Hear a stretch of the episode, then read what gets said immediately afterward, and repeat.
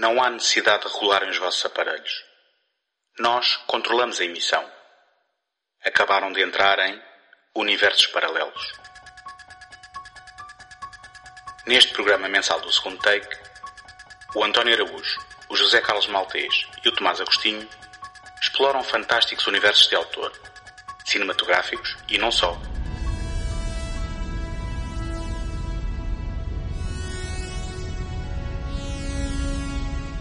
Mundos distantes em planetas desconhecidos até às áridas planícies do faroeste, não haverá pedra por virar numa busca contínua pela centelha de criatividade que alimenta a nossa imaginação. Relaxem e desfrutem. Eclipse Mortal foi um pequeno e derivativo filme de ficção científica de terror estreado em 2000 que celebrizou Vin Diesel e que colocou na boca do palco uma personagem que partilha tempo de ecrã com um elenco diversificado, mas que acaba por se revelar fulcral à narrativa. Dado o sucesso à escala do seu orçamento, elevaram-se as expectativas e as ambições. Porém, as crónicas de Riddick, quatro anos depois, não conseguiu semear a franchise que o argumentista e realizador David Thuey e a sua estrela pretendiam. Foram precisos quase 10 anos para se lamberem as feridas e, em 2013, estreou Riddick, o filme que continua a colocar o criminoso com implantes nos olhos para ver no escuro no centro da ribalta, mas que, ao invés de olhar em frente, parece ter vontade de olhar para trás e voltar às origens. Olá, José. Olá, António. Olá, Tomás. Olá, bem-vindos ao meu programa. Outra vez. Muito obrigado por nos teres convidado para Ah, falar é sempre, desta é, sempre, saga. é sempre um privilégio poder ter-vos cá. esta saga de ficção científica.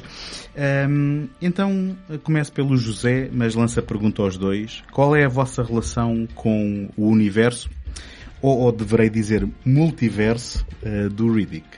Olha, a minha relação é, é distante. Eh, por acaso, eu, eu vi o, o Pitch Black, eh, Eclipse Mortal, não é? Uhum. Eh, logo que saiu, fui ao cinema, gostei muito do filme e achei aquilo, muita piada aquilo, já, já explicaremos porquê. Mas, mas não, não, não estava à espera que hum, aquilo fosse reverter numa, numa espécie de saga. Eu digo uma espécie porque ainda ninguém percebeu muito bem se aquilo é ou não é uma saga, mas pronto. É para isso que aqui estamos nós. Vamos nós decidir definitivamente se é ou não é. E, hum, e na altura, como eu disse, gostei do filme, mas não, não, não, não esperava que, que saísse dali mais alguma coisa. E, portanto, depois quando vi que houve outros filmes que, que usavam o nome de Riddick, que era o nome do personagem do primeiro, eh, não, não, não me causaram muito interesse. Espreitei o segundo, não me lembro se eu consegui acabar ou não, e, e afastei-me. Até à preparação para este programa, não pensei mais, muito mais no assunto. Portanto, entras fresco hum, e, curioso na preparação para este programa. Sim, sim. eh, e, e, de certo modo, venho aqui para aprender, venho aqui para vos ouvir. Eu hoje sou, sou apenas um, um passageiro. Venho aqui para, para vos ouvir, para vos fazer perguntas. Até e tu, Tomás. Olha, eu, se calhar não tão distante como, o- como o José, mas entrei tarde no jogo. O único filme que eu vi no cinema foi mesmo o último. Portanto, os outros dois, eu acho que um deles... Então complementamos-nos. Exato, exatamente. Ah, acho que um deles. Eu confundo sempre, essa altura, quando eu ganho uma certa distância do- dos filmes, já começo a confundir eventos de um com eventos do outro, e eu sei que eles são diferentes, mas eu confundo a mesma. Mas eu sei que vi um deles antes, em casa, e depois vi esse no cinema, e depois vi o terceiro, o que me, portanto, o que me faltava, passado, passado muito tempo. As curtas só vi mesmo na preparação para este episódio. Na verdade, só conhecia uma delas, e as outras descobri ahm, que existiam na preparação para este episódio. Portanto, tendo em conta que eu só vi um, um no cinema e o outro vi em casa e lembra- lembrava-me um pouco dele, a minha relação se calhar não é tão distante porque eu gostei, eu gostei daquele, gostei do, do, do universo que ele apresentava, mas, mas tenho muitos problemas com, com esta saga, eu vou colocar saga entre aspas, porque como o José disse, acho que ainda temos que descortinar se isto é ou não é uma saga hum, conscientemente, mas não sei, estes filmes, nós vamos agora falar sobre eles, mas estes filmes Mas quando tu, Não sei. quando tu viste o último no cinema, eh, já tinhas visto os outros? Eu ou já, já, tinha, já tinha visto um. Uhum. E sabia mais ou menos o que é que tratava. Portanto, eu quando fui ver o Riddick já sabia mais ou menos o que é que ia. Já conhecia a personagem e já conhecia mais ou menos o mundo. Mas vamos ser sinceros, qualquer um dos filmes vê-se sem ter visto os outros. Há relações, mas não são relevantes. Sim, para grande tristeza dos seus autores, não é? Exato. Penso eu. Exato, mas não são relevantes, não é? Eles, quer dizer, eles podem imputar o que quiserem, mas qualquer um deles se vê sem, ver, sem se ver os outros. Portanto, eu vi o terceiro como standalone, por assim dizer. Ora, eu, eh, na minha experiência, ehm, eu lembro-me exatamente do dia em que vi o Eclipse Mortal. E vocês vão pensar que foi um filme muito marcante para mim, portanto eu lembro-me da data, mas não é verdade. É, é, é marcante porque uh, foi no dia 28 de junho de 2000, e eu não sei se vocês se lembram, foi o dia em que o Abel Xavier meteu a mão na bola na grande área da, da França. Eu ia perguntar se nesse dia tinha havido um eclipse, mas pronto, foi, é quase o mesmo. Sim, sim, eclipsou-se a hipótese de Portugal chegar à final do Euro 2000. Um, e eu estava a ver É este, fenómeno. eu estava a ver este jogo com amigos no, no Eiras Park e no meio daquela adrenalina toda de termos sido eliminados com o penalti do Zidane, eu disse, eh, eu não consigo ir para casa, estou, estou a ferver. Naquela altura ainda ligava muito à seleção e à bola em geral, agora já menos, mas disse, vou descontrair para o cinema. Olhei para os cartazes e disse, o que é isto? Parece-me um filme de ficção científica e entrei e fui ver o Eclipse Mortal. E, portanto, lembro-me de, na altura, a minha reação ter sido, olha, e nós já vamos falar das influências hum, que são óbvias e se calhar de outras menos óbvias, mas lembro-me de pensar, olha um rip-off do Alien, ou do Aliens, eh, ou dos dois até, em, em diferentes formas, hum, com um conceito engraçado, eh, ainda assim também aquilo que me lembra é um bocado como o José disse, de me ter divertido muito no cinema, a ver aquele filme, e hum, não o suficiente para depois ter visto as Crónicas de Riddick ou Riddick no cinema. E são filmes que eu já tinha visto e que acompanhei, mas sempre já em casa. Um, e é uma uh, série, e vamos, vamos ter que deixar de dizer entre aspas, e vamos assumir o que estamos a dizê-lo até ao fim do programa, mas é uma série com a qual eu tenho uh, um- uma relação, não direi de amor-ódio, porque acho que não chega às duas coisas, aos dois extremos, mas onde me parece que houve uma oportunidade desperdiçada, ehm, porque há conceitos muito interessantes, há personagens eh, muito interessantes, há situações e segmentos em todos os filmes que são muito interessantes, eh, mas que depois foi, ehm, digamos, desperdiçada e já vamos também discutir porquê. Olha, desculpa, deixa só interromper. Na, verdade, tu disseste que achas que hum, foi uma oportunidade desperdiçada e pelo contrário, foi uma oportunidade muito bem apanhada. Porque eles exploraram tudo, eles exploraram muito mais do que, do que eu diria que havia para explorar. Eu acho que foi muito bem apanhado eles fazerem três filmes de um gajo que corre.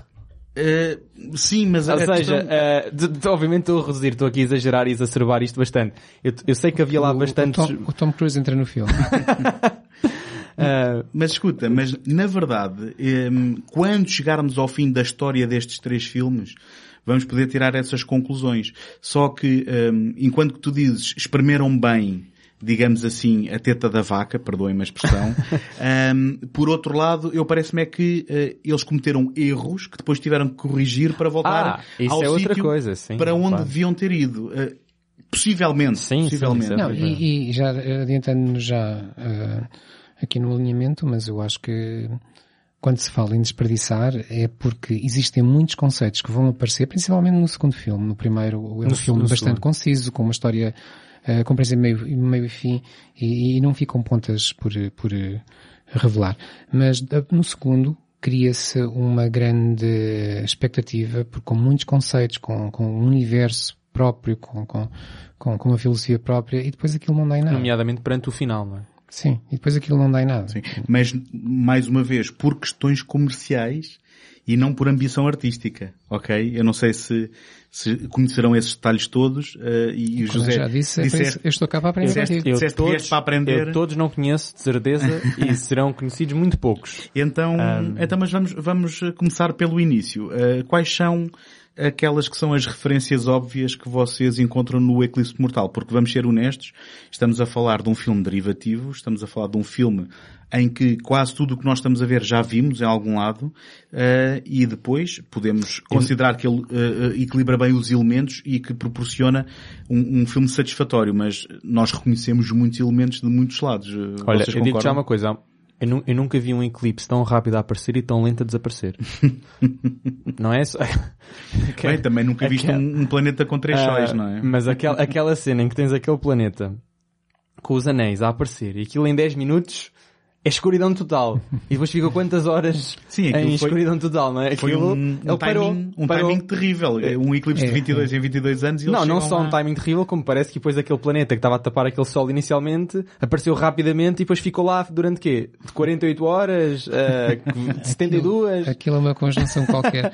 Mas ah, aí, aí podemos começar logo nas debilidades do argumento que é que, Que são várias. que são, que são, sim, que são Pelo várias. menos, eu, aqui- pelo menos eu encontro algumas, mas calhar Não, também há, é ser há picuinhas. duas, há duas eh, extremas que são daquelas coisas que têm que acontecer para haver filme, digamos assim. uma já disseste, é essa mesmo. Há ali uma conjunção qualquer em que um planeta que tem três sóis, eh, só de não sei quantos e não sei quantos anos é que acontece ter um, um 22. eclipse. 22 Exato. em É o 22. equivalente ao Sporting ganhar o campeonato. É mais ou menos.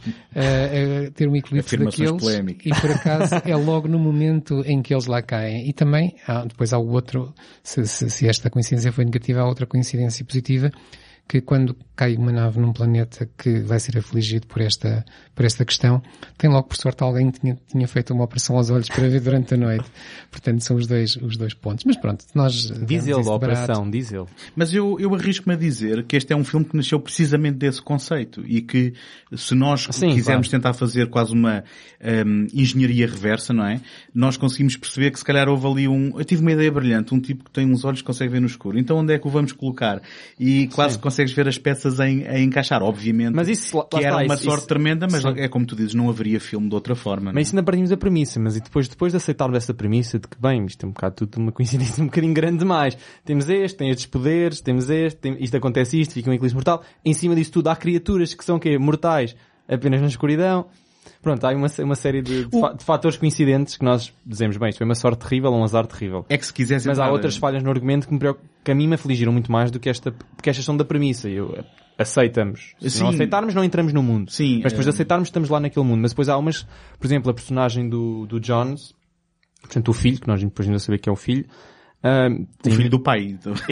Neste momento é, só- o filho do pai é dele. o Jones, não há Exato. pai. É o Jones. Ahm, mas acho que esse apresenta incoerências muito maiores em termos de argumento. Por exemplo, ele lança-vos só aqui um, um- uma, um- uma que, eu, que eu encontrei ao rever e fiquei, hum, pois de facto não faz muito sentido. Acho que nós, nós, é verdade, o espectador nunca chega a perceber qual é o plano dele para tratar do ridículo, porque ele começa o filme a dizer, ah, ele tem, temos que mantê-lo vivo porque ele vale o dobro vivo.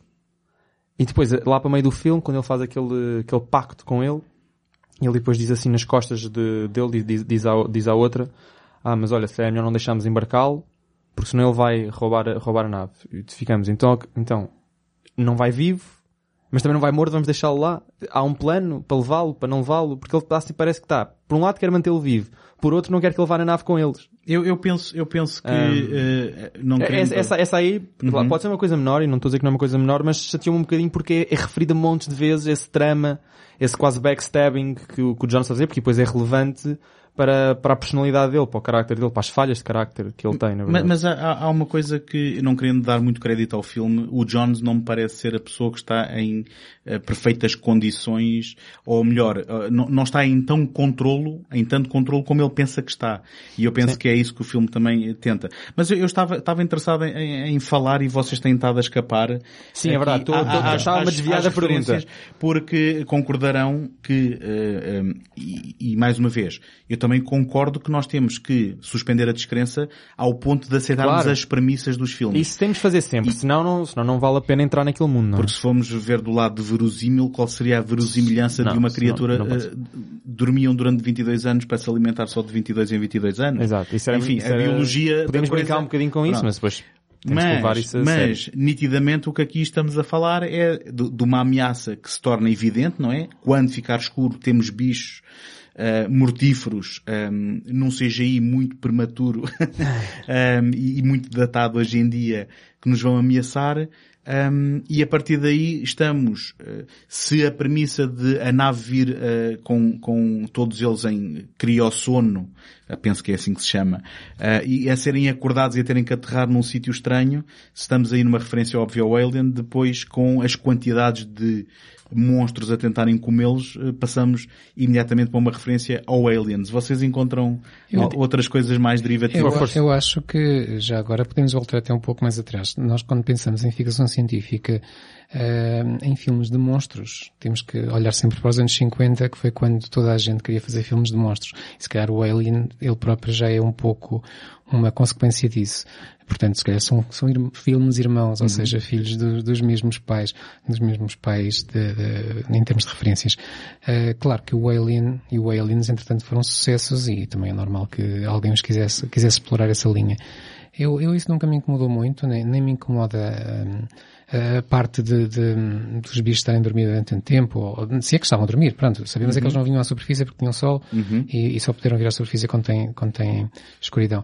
Porque isso na natureza acontecem coisas muito estranhas. Uhum. Eles nem sequer uh, aguentam luzes de raves, não é? Sim. Portanto, nem isso faziam. Uh, não sei como é que eles se entretinham. Se bem, que há, eh, se bem que há uma cena em que eles estão ali na luz, não é? Quando eles, quando estão naquela, um, eles chamam aquela um, sala Curring Station, ou Coring Station, um, e que eles levam aquele miúdo Aquilo dá imensa luz e eles estão ali a voar tipo morcegos e não ah, estão mas, a queimar. Mas estão aflitos, mas estão aflitos. Sim, claro. É, está bem.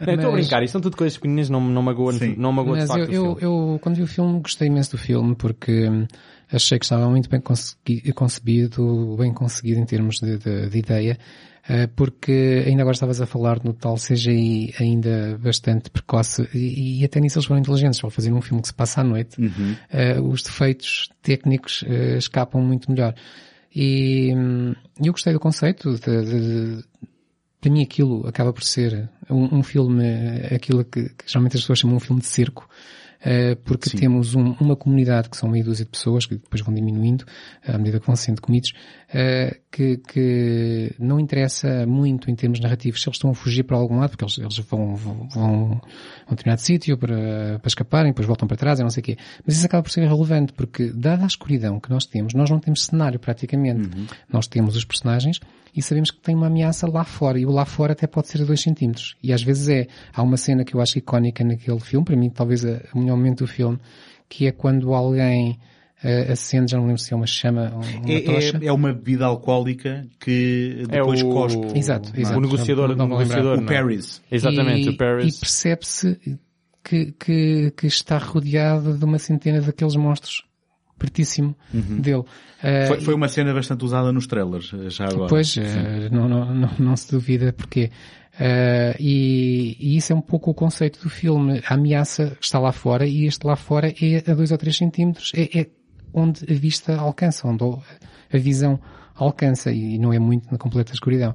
E, e portanto cria-se um sentido de claustrofobia, que neste caso é diferente, não é uma claustrofobia de espaço encerrado, ou de espaço uh, reduzido, mas é uma claustrofobia de, de, de visão, de, de, de, termos ou não termos uh, capacidade de ver, como se costuma dizer, uh, um palmo à frente do nariz. E eu gostei desse, desse conceito e de como se pode brincar com esse conceito e construir uma história acerca, uh, em torno desse conceito. Uh, para mim o filme é isso, uhum. e é uhum. isso que, que, que, me, que me agradou. Só para não fugir mais uma vez à pergunta do António, uh, mas ainda vou fugir um bocadinho. Um, só para não ficarem com a ideia de que estou a ser super picunhas com todos os detalhes do filme, eu acho que de facto tem que, tem que suspender a descrença. É tarde, já estás marcado. Uh, tem que suspender a descrença quando queremos entrar. Então em filmes de ficção científica é obrigatório, porque muitas das premissas são completamente absurdas, no que não são de forma alguma verosímeis para com o mundo que temos. Portanto, há que suspender aí a descrença e depois essas pequenas incoerências que são mesmo pequenas, eu acho que mesmo assim que não me a narrativa, até vamos ser sinceros, a narrativa não é complexa o suficiente para que uma incoerência fosse assim tão grande que pudesse magoar aquilo. É bastante linear e direta, portanto, essa incoerência não magoou nada. Falando agora da, da, das, das, influências, eu vejo 3, 3 barra 4, portanto, os dois, o, o Alien e o Aliens, essas, essas são óbvias, um, a coisa do, do Carpenter, que nós já analisámos aqui neste, neste podcast, e que é inevitável não pensá-la, porque é, é semelhante ao Alien, mas só que é na Terra, é numa base, é, é, é como, é basicamente Quando é se fala em cerco, normalmente, uh, normalmente o nome de John Carpenter vem claro, Exatamente. Eu acho que a coisa está... Eu depois tá vou aqui. falar dele outra vez para o terceiro. Mas... Só, que, só que aqui, pronto, faltam alguns elementos que estão presentes no do Carpenter, mas eu acho que mesmo aqueles elementos da desconfiança da equipa, também, também se vê presentes, porque a equipa por vezes toma direções diferentes, há uma mudança de liderança, obviamente não num, num ponto tão, tão fraturante como no Carpenter, até porque no Carpenter o problema é muito maior do que, ah, agora sou eu líder ou não, porque a próprio, o próprio inimigo pode se imiscuir no, nos rankings do, portanto, dos aliados, aqui não há sempre um inimigo, há sempre um não inimigo, é óbvio. uh, na coisa, não é? Mas acho que mesmo assim é uma influência. E depois fez-me lembrar um, um videojogo, acho que é dos anos 90, não sei, que é o Doom. Um, to, na verdade, to, to, toda a série me faz lembrar isso. A, a, maneira como parece que o espectador é transportado para lá está sempre no ponto de vista de, de um tipo que está ali para limpar tudo. E é mais ou menos o que o Doom uhum. é. O Doom é um first person shooter em que nós temos que varrer bases no espaço e matar monstros. É mais ou menos isto. Um, e o, os filmes parecem, à exceção do 2, que podemos depois vir, vir, a falar dele, mas mesmo esse também é um bocadinho isso. É sempre, é sempre o Riddick contra mil monstros. 100, 200, 300. E parece que ele incrementa. Por sabe, porque ele próprio ele autodescreve-se como um animal. Uh, antes, antes de prosseguir, deixa-me só dizer que e depois as, as, influências, exato. depois de termos uh, gravado o episódio sobre as prequelas do Star Wars, eu nunca vou acusar ninguém de ser picuinhas neste programa. Agora, um, eu queria também apontar só um, para efeitos de um, completude. Ah, pensei que era para a ata. Sim, uh, não, tá, não estás a escrever. Estou. Há também, há também aquela, uh, aquele ponto de vista do, do bicho que faz lembrar o predador, uh, sendo que aqui é, um, é uma visão monocromática um, onde depois também tem ali um, um blind spot que o Riddick aproveita. Mas eu, eu queria pegar no que tu estavas a dizer e trazer a conversa para um, precisamente a personagem do Riddick, porque eu tenho que relembrar que quando este filme estreou, o Vin Diesel não era um nome, não, não era ainda um, uma estrela, se é que o é agora, e será para muito boa gente, mas, mas ainda não era nem sequer um nome conhecido. Tinha feito uns papéis secundários no, no Resgate de Soldado Ryan e, e num ou outro filme.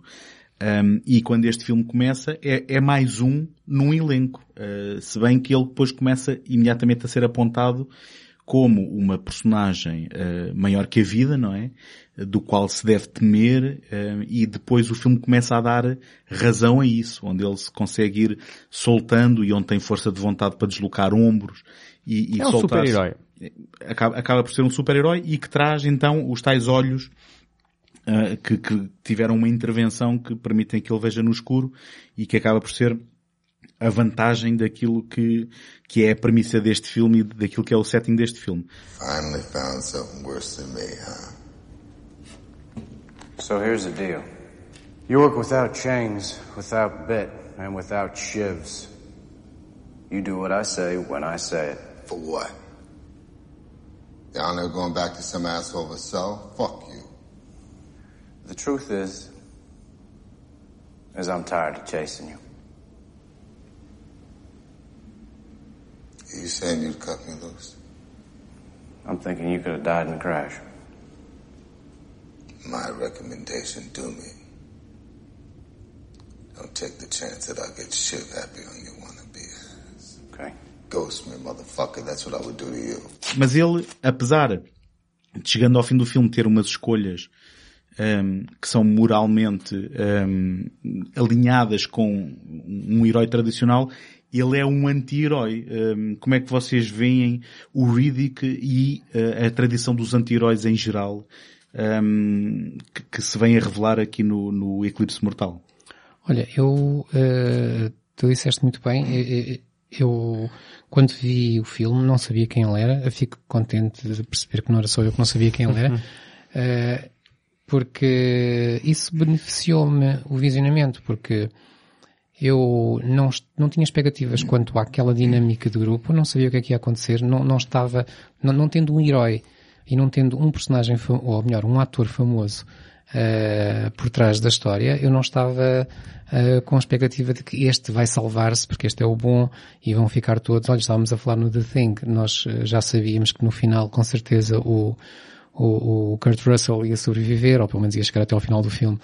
Uh, aqui não havia muito essa, para mim não havia muito essa expectativa. Aliás, era um pouco contrária. Eu, eu estive o filme quase todo a pensar, ou pelo menos na parte final do filme, a pensar quem ia sobreviver era a moça, uh, piloto do, ou lá o que ela era do, do Sim. da nave. E uh, o Riddick, a, a Fry, ia morrer? Sim. A Fry, interpretada pela Radha Mitchell, e já agora, no The Thing, é o Keith David sobrevive é mesmo, como, como sobrevive sim, aqui sim, neste eu tava, Estava a falar, estava-me a é lembrar disso. Sim. Uh, ele, e, e, e, quando no final ele acaba por, quem, quem sobrevive, quem lidera o grupo é o Riddick e ela morre quase na última cena, aquilo para mim foi um choque até pela positiva, porque pensei, ok, eles não tiveram, os autores não tiveram nenhum pejo em, em, em matar a boazinha e deixar o vilão fugir. Se bem que... A boazinha que tem logo no início também Claro, a questão claro, claro. moral de que queria libertar E- a carga toda. E era para aí que eu ia, porque quando estavas a falar em anti-herói, ali são todos anti-heróis, na verdade. Não há, não há outra, eh, outra forma de os descrever, porque o, o Jones, de quem o, o Tomás já falou tão bem, eh, tinha problemas com drogas e, e- e tinha uma moralidade muito dúbia. Eh, Sim, queria matar uma criança para se salvar a pele, na verdade, não é? Ela, a Frey, já antes tinha pensado em, em deitar o, o- Para se também salvar a si próprio. para salvar a si própria, deixar os outros dois morrerem quando a nave estava a despenhar. Outros E- todos que eram umas dezenas de vidas. Sim. exatamente. 40, na verdade, Sim, acho. sim. Agora, E, e portanto, há, há este lado, que isto é, é praticamente o, o, eh, eh, o, o beabá do, do noir, que é termos uma história em que mais importante que a, que a sua conclusão é a forma como as personagens se revelam como sendo ambíguas e sendo, eh, e estando dos dois lados da tal moralidade, tanto, tanto do lado, como diria, como diria o Darth Vader, tanto do lado luminoso como do, do lado escuro. E, Ma- Mas o anti-herói é uma coisa que é um conceito que, que vos atraia. Por exemplo, quando estamos a falar do Escape from New York, do John Carpenter, mais uma vez, temos o Snake Plissken, um dos anti-heróis, se calhar, mais celebrados.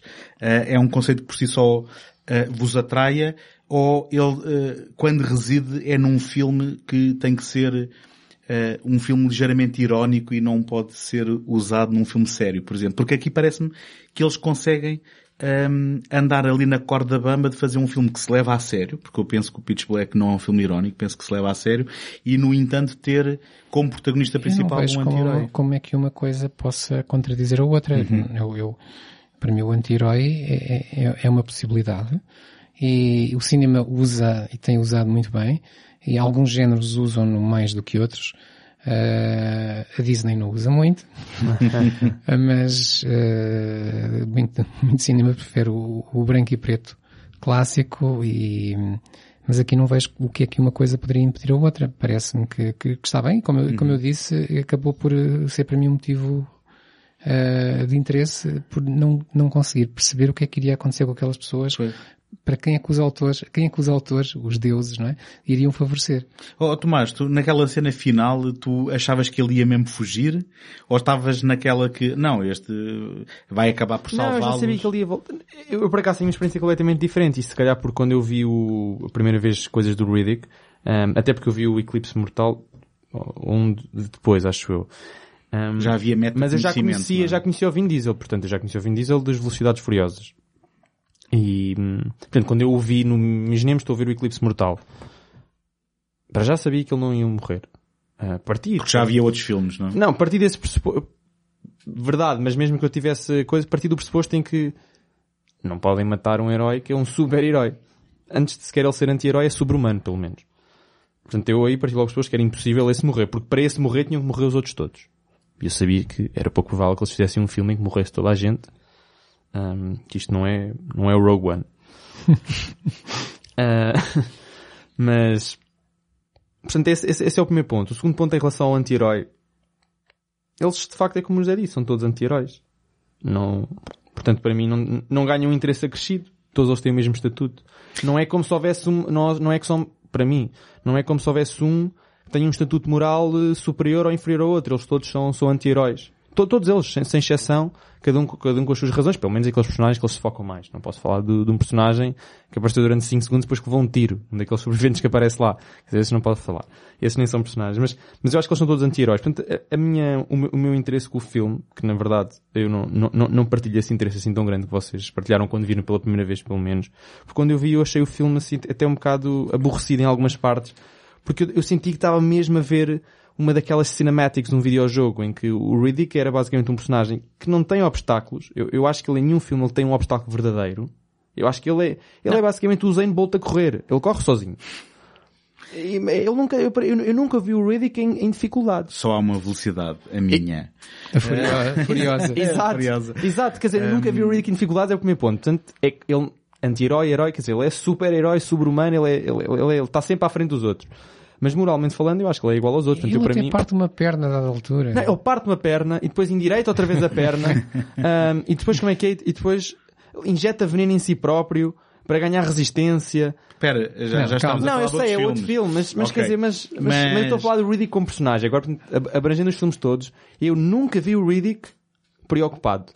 Sempre quando ele está preocupado é, parece que é a fingir. Hum, vamos vê-lo, vamos vê-lo um bocado, Ahm, vamos vê-lo um bocado preocupado, mas mais à frente. vez. Mas mais é- à frente. agora para responder então àquela pergunta de se achas que ele voltava atrás. Não, eu, dando o que eu já estava a ver até aquele momento, eu sabia que ele não ia voltar. Ah, eu sabia que ele ia voltar atrás, ahm, nem que fosse, nem que fosse por causa, por causa da criança. Da- do Jack. Do Jack. Do Jack, que é a Jack. E depois é a Kira. Mas, Mas já estamos aqui a fazer. Mas pronto, mas isso por- porque ele. Porque ele é, é um anti-herói, são todos anti-heróis, mas ele tem preocupações. Ele não é como. Ou seja, ele não é, não é um assassino psicopata, assassino em série. Ah, porque senão eles não tinham interesse nenhum. Só os americanos é têm interesse em ver esse tipo de coisas. Na verdade, na verdade, agora pegando no que tu estás a dizer, eh, ele, ele é muito temido e é um assassino e é isto e é aquilo e depois nós temos muito tempo para ver ele a ser exatamente aquilo que toda a gente nos diz que ele é. Exatamente. A única coisa que nós E no primeiro filme não chegamos a vê-lo, nem, nem vemos. E depois toda aquela coisa no primeiro filme dele monta que sou um animal e tal, é um instinto animal. O filme começa logo assim, com, com, com, com, o Criossono a dizer, ah, adormece, exato, adormece, mas o que não adormece é um instinto animal e vês lá o tipo de olhos abertos, a dizer eu cheiro isto, e cheiro o colete de ferramentas da outra, e cheiro... Pronto, ok, já percebemos que és super humano, és, és um animal, etc. Depois isso, essa parte do animal vem e é repetida múltiplas vezes. O Uhum. terceiro filme é começado com isso. Sim, sim. Mas já lá iremos. Mas, Mas- para dizer que ele, para mim, o Riddick foi sempre um personagem sem obstáculos. Eu nunca achei que ele fosse morrer, nunca. Mas vocês fiquem a saber que as primeiras versões do argumento tinham o Riddick a morrer e a Fry eh, a ser a. Final Girl. E foi uma É decisão, sério? foi uma decisão de última hora. Bem, olha, Que- eu, eu nunca, eu sério, pronto, lá está. Se calhar também vem do facto de eu já ter conhecido o Vin Diesel e isso tudo Eu acaba por injetar no sim, eu subconsciente. Mas eu nunca Eu senti que vi ele o fosse filme, como eu morrer. disse, inocentemente e, e sem esse conhecimento do futuro. E, portanto, fazia-me sentido do ponto de vista narrativo nisso acontecer e achava que era uma solução válida. É, pá, mas eu não consigo pensar assim. Eu acho mesmo Hoje, hoje. Hoje, eu acho mesmo que não, agora vejo e não consigo encontrar lá um, um motivo para, se calhar até faz ele morrer. Passando eh, então ao, ao, ehm, capítulo seguinte, o que acontece é que o Vin Diesel, depois de fazer este filme, fez eh, o Velocidade Furiosa ehm, e depois Acho fez, fez o dois. eh, não fez o Velocidade Furiosa e depois fez o eh, Triple X, Ainda tudo grandes sucessos de, de, da ação, aos quais ele não queria voltar para sequelas. Ele tinha na altura eh, Ah, no Velocidade digamos, Furiosa, não queria. não, não, queria, não queria voltar em nenhuma. E, e o que é que aconteceu? O que é que aconteceu? Foi a Universal que, porque, entretanto, o Vin Diesel ficou eh, popular por causa também dos outros filmes, ehm, o, o Eclipse Mortal acabou por eh, ter grandes resultados, eh, digamos, de, de vendas de DVDs no, no mercado caseiro, não tanto no cinema, mas depois no mercado caseiro, e então foi a Universal que insistiu com o, o David Thuy e com o Vin Diesel para regressarem para eh, uma sequela. E eles, na altura, o que, o que pensaram foi, ok, vamos fazê-lo, mas eh, não vamos fazer uma sequela típica. Vamos, Vamos, fazer, vamos fazer o Dune. vamos fazer... Eu acho que foi essa... Essa foi a, a- reunião privada.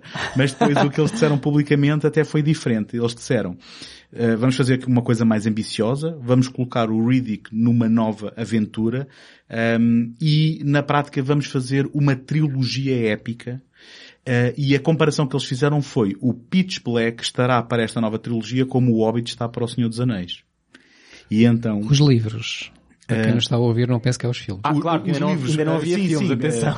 eh, bom, Isto é para aí 2003. eh, exatamente, mas... Olha, tinha acabado de sair o Senhor dos Anéis, o último, acho que o último é 2003. Mas eh, muito bem, eh, fizeste bem em corrigir-me, eh, tal como o livro do Hobbit está para, eh, o, digamos, a trilogia de livros de- do Senhor dos Anéis, assim o Pitch Black seria um primeiro capítulo numa escala menor para um, uma trilogia épica. E eh, o, o Vin Diesel até conta que eles entregaram três digamos, eh, pastas encadernadas em que diziam as Crónicas de Riddick, volume 1, 2 e 3, e que o 2 e o 3 não tinha lá nada escrito, mas estavam fechadas a cadeado e que só deram a chave do primeiro. E então estavam a querer dizer à Universal que nós temos aqui ambições.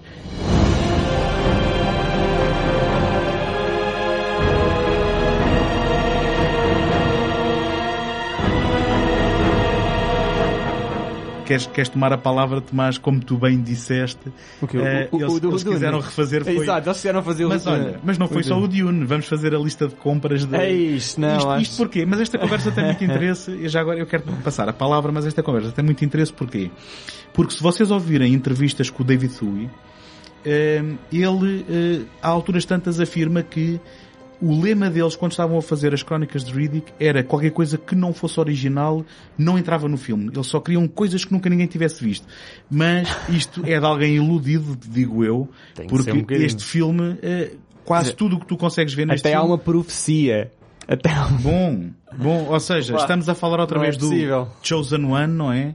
Eh, estamos a... Eu até falava do Dune, da profecia. Mas- mas- Portanto, eu já nem saio do Dune, que eu acho que eles também não saíram do Dune. Então, mas, atenção, eh, atenção. Eu acho que tudo o resto deve ser inconsciente. Acho que conscientemente, na reunião privada, disseram: "Olha, vamos fazer um Dune, está bem. e, e, e o Vin Diesel: Ah, ser, mas para fora temos que vender isto como outra peta qualquer. Portanto, isto é tudo original, malta. Tudo o que não é original é cortado. Mas, Ah. mas eu, eu, eu gostava que esta conversa tivesse duas perspectivas, não é? Uma que é Claro, eh, o que tu reconheces em termos de influências, vá, vamos chamar influências para ser simpáticos. E, por outro lado, é como é que encaras esta mudança de género, de registro e de ambição, basicamente.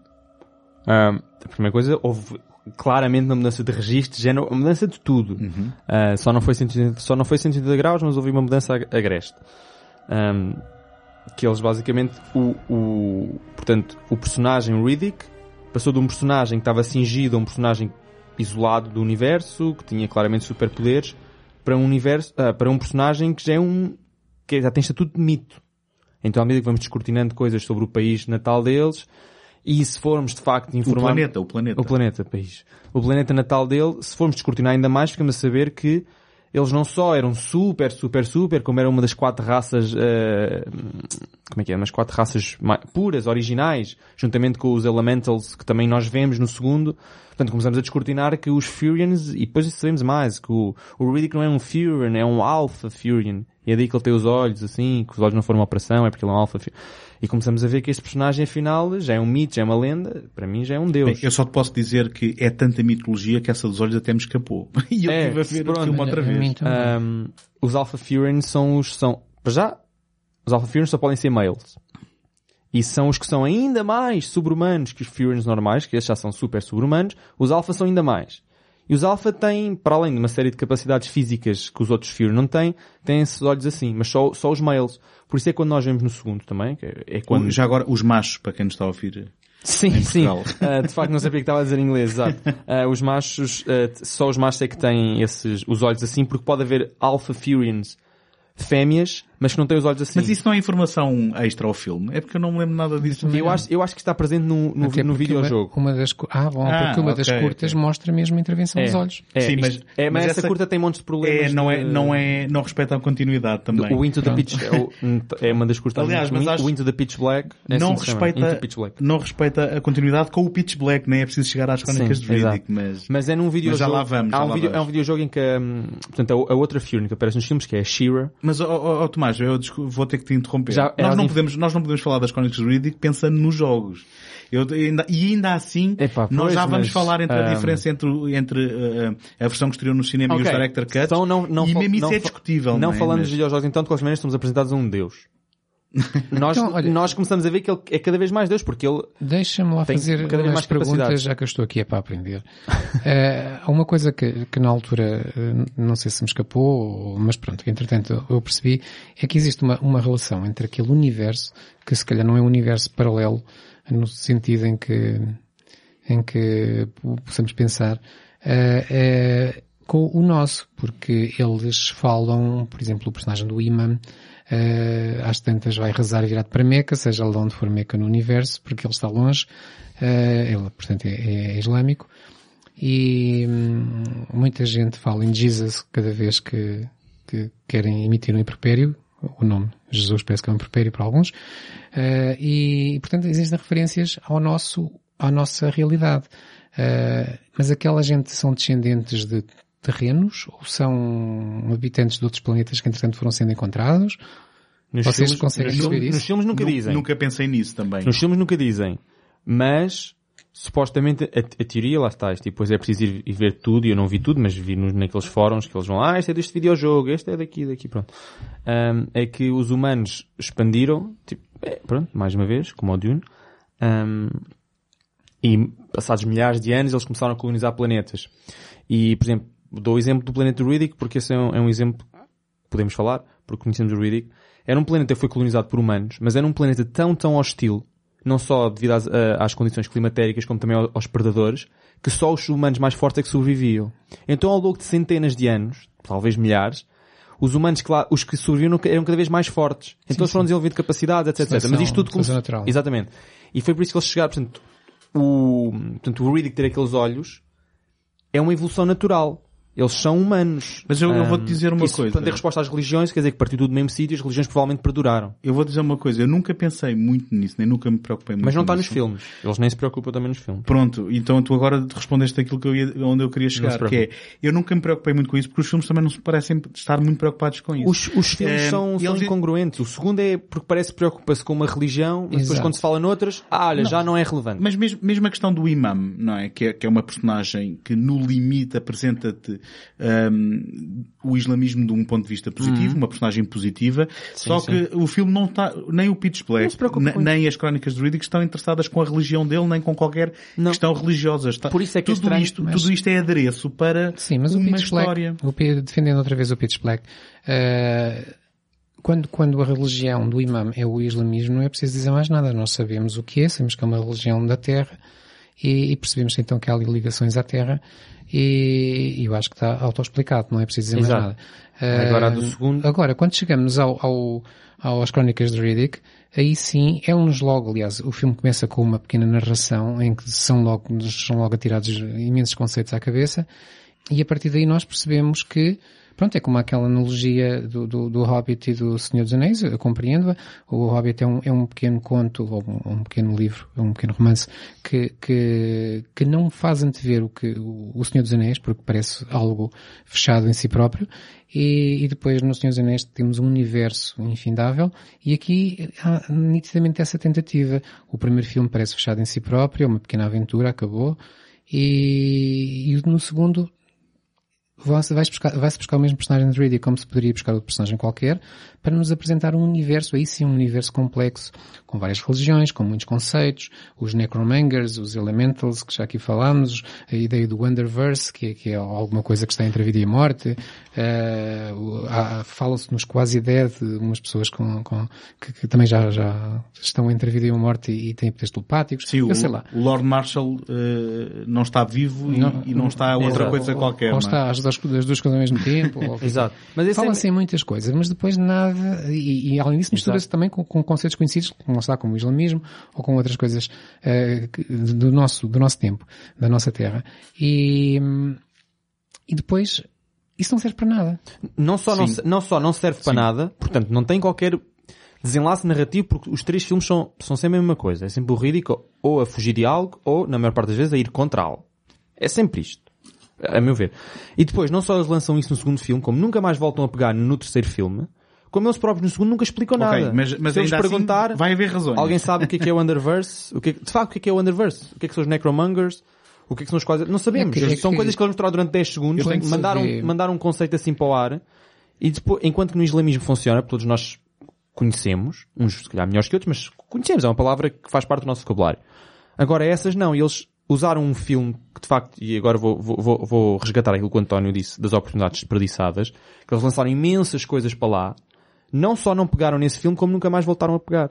E ficam ali naquele éter. E, e depois, eh, é, é mais que isso, é o facto de, de nos darem aquela cenoura de que vai haver ali alguma coisa. Exato, já nem digo como é que o terceiro filme acaba, quando começa, quando nos descrevem o personagem do Lord Marshall, que é o, é o líder dos Necromangers, ou Necromongers, eh, ele, ele é algo acima de todos nós, porque já, já foi ao outro lado, já conhece a vida e a morte e, E consegue, tem poderes. consegue tirar literalmente um espírito de dentro de, uma pessoa. é? Exatamente, e, e- e nós sabemos que há ali uma, ou pelo menos há a promessa de uma progressão para algo que aquela religião, porque eles descrevem-se a si próprios como uma religião, algo que eles buscam, algo que eles querem fazer. O quê?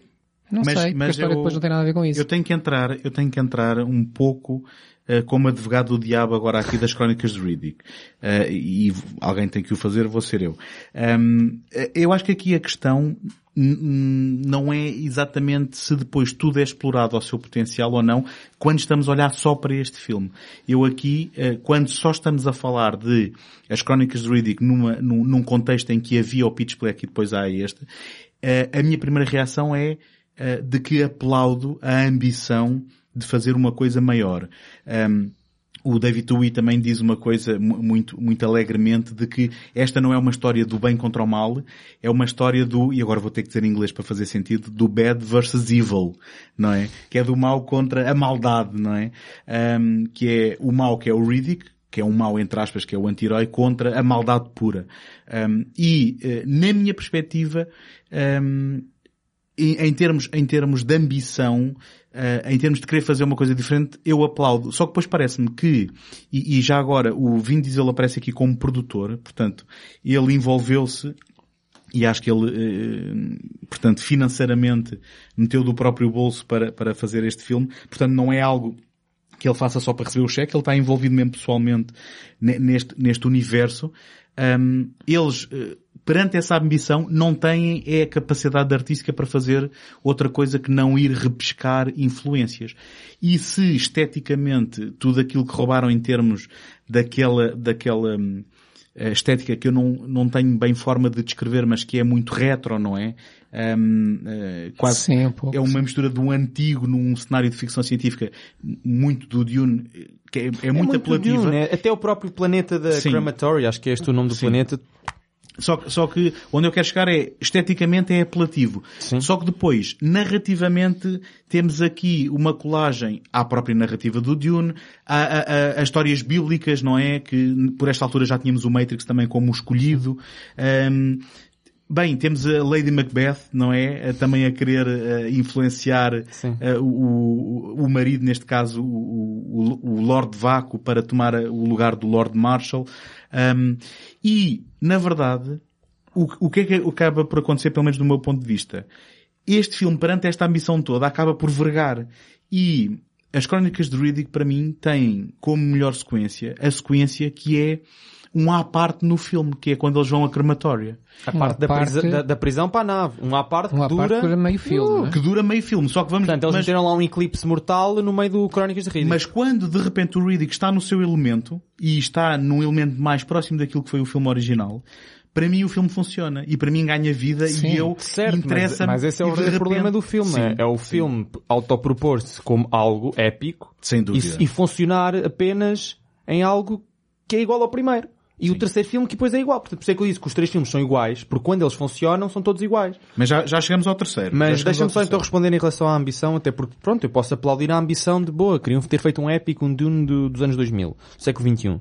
De facto, e tinham lá os, os ingredientes base. Mas não só não acho que não funcionam, porque eles de facto nem os aproveitam, e como nós todos concordamos aqui, a melhor cena do filme nem sequer faz necessariamente parte desse plot épico que eles, estão, que eles estão a propor. É um desvio. É um desvio, é um desvio total, que, não, que dura meio filme. E que não avança nada narrativamente. Uh, não avança nada. É, quer dizer, ficamos a conhecer que lá e tal, há mais um Fury aqui e de ganhar aquela marca no peito. E mas isso também não é relevante. Jack, que agora está muito mais interessante. Muito Exato. mais, muito mais, eh, em todos os sentidos. Mas uh... essa marca no peito não existe na versão que estreou em cinema. Não, uh, pronto. Mas eu ainda ia, e depois já ia falar mais A, a energia furiana, ia, não é? É, a energia da, a, a, como é que é? A raiva de uma, de uma raça inteira. Sim, mas um, eh, eu depois gostava de falarmos sei, um bocado das diferenças É, eu por acaso também gostava porque eu desconheço e acho que isso é Sim. interessante. Mas só em relação ao facto de, e depois, portanto, isso não funciona. E depois, não só, eles não só podiam ter lançado a coisa para o filme que não usam, mas já nem discuto isso, vamos só analisar esse. Mas eles, mesmo no próprio filme, aquilo nunca chega a lado nenhum. Por exemplo, o Lord Marshall e depois a, a, a batalha final é uma batalha, pronto, normal, ok, contra um boss, supostamente é mais difícil, ok, ele, ele consegue uh, quase projetar-se e teletransportar-se, é esquisito aquilo que ele faz. Um, mas não deixa de ser uma nada, batalha. Nada não. É? convence, não é? Na, é nada convence, porque, porque eles nem sequer quiseram explicar, de facto, a, a, motivação dos necromangers, o que é que isso era, o que é que era o Underverse, o que é que era mesmo, porque aquilo eles falam daquilo como se fossem conceitos que nós conhecêssemos. Ah, olha, agora nós queremos transcendência, queremos ir para o Underverse. Ou, ou agora um, vamos todos converter-vos. Há um processo de conversão e depois está bem, ok, pronto, já percebemos. Mas isso não nos interessa muito porque depois eles também, o próprio filme não se preocupa nada com isso. Há aqui, há aqui algumas coisas que nós eh, temos que falar quando falamos de- das crónicas de Riddick. É o facto de que o Vin Diesel perseguiu a Dame Judi Dench eh, e conseguiu que ela eh, entrasse no filme quando, por esta altura, ela penso que já entrava nos filmes do- do- dos Bond e, e que já tinha algum crédito e ainda assim eh, Sim, ace- talvez. aceitou participar. E depois temos dois elementos que apimentam um bocado todo- todas as sequências que se passam com os Necromongers, que são o, o- digamos, o casal vácuo, não é? Que é O Carl Urban. Carl Urban, que é um, um ator interessante, eh, mas mais que tudo a Sandy Newton só por ser a Sandy Newton, basicamente.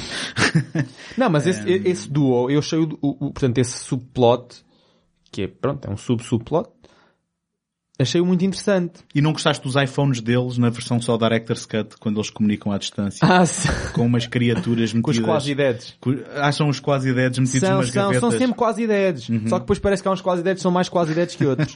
Lá está, também isso por explicar é a Não sei, especialidade não é- deles. não é preciso, não é Ah, preciso.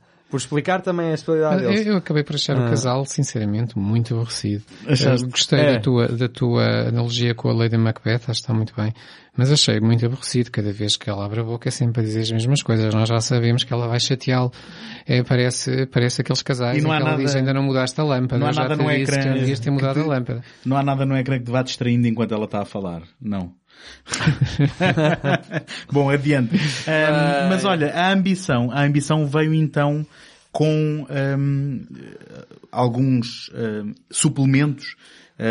Se, se nós, na altura do, do Pitch Black, tínhamos tido um especial de TV que eu não sei se nos queremos alongar muito nisto, que se chamou Into Pitch Black, que na prática, daquilo que me dá a entender, foi uma forma diferente de fazer promoção a um filme novo, ahm, onde se fez uma mini narrativa em que se mostravam histórias do filme e depois isto era quase, não direi uma investigação, mas que envolvia tentar-se descobrir o que é que tinha acontecido em Pitch Sim, são, são, cinco histórias, né? Nós não estamos nisso. São cinco histórias e todas elas servem para explorar, de certa forma, as lacunas que o Pitch Black possa ter tido. Lacunas eh, de background do Riddick. Não estou a falar das lacunas de argumento. Um, nomeadamente, ele- há, uma, há uma avaliação psiquiátrica do Riddick, há o tal médico que supostamente faz a tal operação. Portanto, e- neste ponto, eu acho que eles ainda não tinham pensado na dimensão épica. Claro que não. Portanto, Não, não, o Riddick não. ainda não era... fechados no planeta. O Riddick ainda não era um. Fury que nasceu assim. O Riddick era mesmo um ser que tinha sido geneticamente, geneticamente, perdão, ah, tinha sido ahm, cirurgicamente modificado. E era para dar, para Ah. dar o enquadramento de um universo onde há mercenários, onde Exato, há exato. aquela era, low-fi. Era completamente eh, diferente. Portanto, quando tu dizes que depois para o segundo ele muda, e, e muda mesmo, e depois o terceiro mudou tão radical, o segundo mudou tão radicalmente que o terceiro já não consegue voltar ao primeiro. Tanto que não consegue mesmo, e o terceiro pega muitas coisas do segundo. Ahm, mas de facto essas, eh, essas pequenas histórias é pronto, é para contar esses, esses pedaços. Também tem um, também tem um pedaço em que são, é, é uma análise de, ai, como é que se chama? Um relatório de, de queda da, da nave no, no planeta, da Hunter Gratzner, acho que é o nome da nave é esta. Sim, que depois há Ah, uma equipa Porque que, essas que cinco histórias vai. são, são contadas na narrativa de, de elementos da polícia. É como se estivessem a fazer uma reconstrução do passado. Mas digo-vos que foi muito doloroso ver uma hora daquilo, porque Sim, os sim. valores de produção Sim, sim, a mim, a mim são, gostou são muito. aqui- televisivos Eu achei, mesmo. Bem, aquilo achei é abaixo do curioso, televisivo. Achei curioso que uma das histórias seja, eh, que, que é muito mazinha, mas pronto, eh, que, que seja um detetive que é contratado para tentar perceber se o Riddick está vivo ou não e ele vai fazer uma investigação. Até aí achei que Exato. eles estavam com a tal pescadela de olho ao noir e, e, e isto, eh, se calhar convém dizer que este especial de televisão era acima de tudo um teaser para as pessoas terem curiosidade, no fundo, lan- lança-nos algumas pistas e, e faz-nos perguntar, mas o que é que terá acontecido em, Mas a, a naquele planeta? muito... Uh, eu duvido que alguém tenha ido ver o filme por causa disso. Não, mas Não, isso a ninguém intenção foi, foi de esta. certeza. E depois há uma parte interessante que é, eh, se bem que denunciam no final a questão de que há monstros, não o fazem abertamente e não é perfeitamente óbvio que depois o filme que tu verias no cinema era aquele que acabaste por ver. eh, Eu, na eu- eu sinceramente vejo aquilo como mesmo preencher la- lacunas de, background, de background stories e coisas desse género. Não- É, foi obviamente uma estratégia de marketing para vender o filme, mas acho que não foi, acho que não acho que mais, não sei se foi, foi uma estratégia de marketing e portanto é um teaser, mas acho que foi mais género, olha, bem, quem já viu os viu, quem não viu, ok, mas tem aqui isto, se quiserem saber mais. É tipo, é o equivalente a hoje em dia aos fóruns. Da internet. Não, naquela altura eram menores, portanto, olha, nós lançámos aqui isto para vocês alimentarem a vossa Sim, dá fanbase. algum, alguma backstory. Exato. Houve também outra, outra curta, essa mais curta, esta teve, tinha 47 minutos, uma curta de 8 minutos, feita em flash, animação flash, chamada Slam City, eh, que descreve simplesmente eh, uma chegada do Riddick a uma prisão de onde ele depois escapa matando quase toda a gente. Ah, é o Butcher Bay, de- do qual, eh, do qual eles falam no, no, No- Pitch Black no- e que dá no origem, videojogo. e que dá origem ao videojogo Que é onde aparece a Shira. Pronto, então em, em 2004, já em promoção ao, as, as crónicas de Riddick, aparece, eh, e, e- lá está. Eles depois agora queriam fazer o rebranding de tudo, e ehm, eu eh, tenho uma edição em DVD do Pitch Black, sim, eu comprei uma edição em DVD do Pitch Black, que é uma edição super XPTO, eh, em que ele já é nomeado as crónicas, as crónicas Sim, Riddick sim. dois pontos Pitch Black. E então eles estavam mesmo a querer trazer esse branding. E dessa forma, o jogo chama-se The Chronicles of Riddick, Escape from Butcher Bay, sendo isto na prática uma prequela do filme original, porque o Butcher Bay é a prisão de onde ele escapa e que eu penso que é referenciado eh, em conversas com o Jones no, no, no filme original. Ahm, depois, Ahm, também para fazer alguma ponte, de alguma forma, entre eh, o Eclipse Mortal e as Crónicas de Riddick, há eh, então uma pequena animação que é o, o Dark Fury, Crónicas de Riddick, Fúria Negra, ahm, que na prática, eu não- sei, José, se concordarás comigo, aquilo parece quase inspirado pela frase de algo no fim do Pitch Black, quando ahm, é dito que, então e se nós formos apanhados agora por uma nave de mercenários? E é isso exatamente que acontece no, no Dark Fury. Tu dizes uma pequena animação, mas ainda, ainda é mais de meia hora. São para aí 30 minutos. e- Sim, peço desculpa. Pequena, no sentido que é uma curta, é realizada por Peter Chung, que penso que tinha também colaborado no Animatrix na altura do... Realizou, reali- reescreveu e, re- e animou, e assim, realizou um episódio do Animatrix chamado Matriculated. Uhum. E foi ainda o escritor ehm, do, do, do filme Iron Flux e de vários episódios da série Iron Flux. Ok, e o que é que vocês acharam desta, desta curta? É- é- esta tem o mérito de ser uma história independente e aqui eles não quiseram, não quiseram estar a acrescentar mais ou, ou a tentar criar pontos com, com, com o universo, quiseram apenas contar uma história do Riddick. Eh, esta sim é uma crónica de Riddick, por assim dizer. Eh, é um episódio do que acontece quando eles são apanhados e depois eh, escap- escapam e, assim se percebe como o Riddick é realmente, como diz o Tomás, um, um super, um super soldado, eu chamo-lhe isso. Exato. Um super soldado. Não, não vi assim um grande interesse na, na história. You made three mistakes. First, you took the job. Second, you came light. A four-man crew for me is fucking insulting. But the worst mistake you made. Empty gun rack. Eu vou-te dizer uma coisa, eu não, não fiquei super fã deste filme e depois há uma coisa que me chateou um bocado, porque lá está, e eu eh, não aponto a quem é picuinhas, porque depois eu também eh, posso ser que é o facto que é introduzida a personagem do Toombs, que nós vamos encontrar nas Crónicas de Riddick, mas ainda assim parece-me que ehm, não houve o cuidado de alinhar exatamente isto bem, porque parece-me contraditória a presença aqui do Toombs, com depois a linha de diálogo quando eh, um, o Riddick, digamos, confronta o Toombs nas crónicas de Riddick em que lhe pergunta eh, então, quem é que te contratou e estás atrás de mim porquê? E, bem, se nós fôssemos ver a curta sabíamos que era que ele tinha aparecido dali, ele tinha, estava em sono, eh, criou sono, digamos, naquela nave, é despertado para ir atrás dele na sequência daquelas ações e depois aquela pergunta deixava de fazer sentido. Lá está. Super Mas, mas eu por acaso não entendi assim, porque Não. eu pensei que, eh, por coincidência, porque isto é uma série de coincidências, o Tooms foi usado num segundo, num- numa segunda incumbência. É que no fim da outra- curta, no fim da curta, ele fica, ele fica a olhar o, o Riddick a fugir e a dizer, hum, isto não acabou por aqui. Sim, a E dá a curta, entender- a curta dá a entender isso, dá a Sim. entender que eles, quando fizeram a curta, foi para justificar porque é que o Tooms queria apanhar o Riddick. Embora o filme já o tivesse explicado, ele é contratado eh, para, para, no fundo, para o levar para o Exato, planeta. para- porque não é para, para o matar, é Não para o é, é levar. para o levar, porque eles Porque estão a pedir ajuda, só que não sabem como É. contactá-lo e decidiram contactar uns para um mercenários. bruto tem que ser bruto e portanto fingem não- que o mato, que o querem matar simplesmente para que ele venha ter com eles. Exato, se bem que depois eles resolve- o problema resolve-se de outra maneira. Até porque... Mas sim, de qualquer maneira há, há problemas de, continuidade. Sim, Não, mas sim. até porque o filme, o, portanto, os de Riddick começa com ele naquele planeta, mais uma vez, planeta deserto, ahm, com uma grande barba e com um grande cabelo. Com, com um cabelo rasta. Exato. Bem, faz sentido. Mas e depois é-nos dito no próprio filme que ele teve supostamente lá 5 anos naquele planeta. Portanto, em teoria haveria, haveria um... Acho que há uma diferença de 5 anos entre cada um dos filmes. Pronto, portanto haveria, haveria uma diferença de, mesmo da curta, de 5 anos de- do final da curta para, ou seja, entre o, enc- o encontro do túmulo. Sim, tens na razão. Tens Tudo em razão. 5 anos. Muito eu- tinha acontecido, não é? Exato, Sim. em 5 anos ele pode Verdade. pensar, então, mas o que é que mudou? Será que percebes? Por isso, Verdade. ou seja, não foi um mês, perceber? Pelo menos dizem no filme que ele teve 5 anos naquele planeta. E portanto não, e não interagiu com ninguém naqueles 5 anos, pelo menos é o que, é o que nos é dado a ver.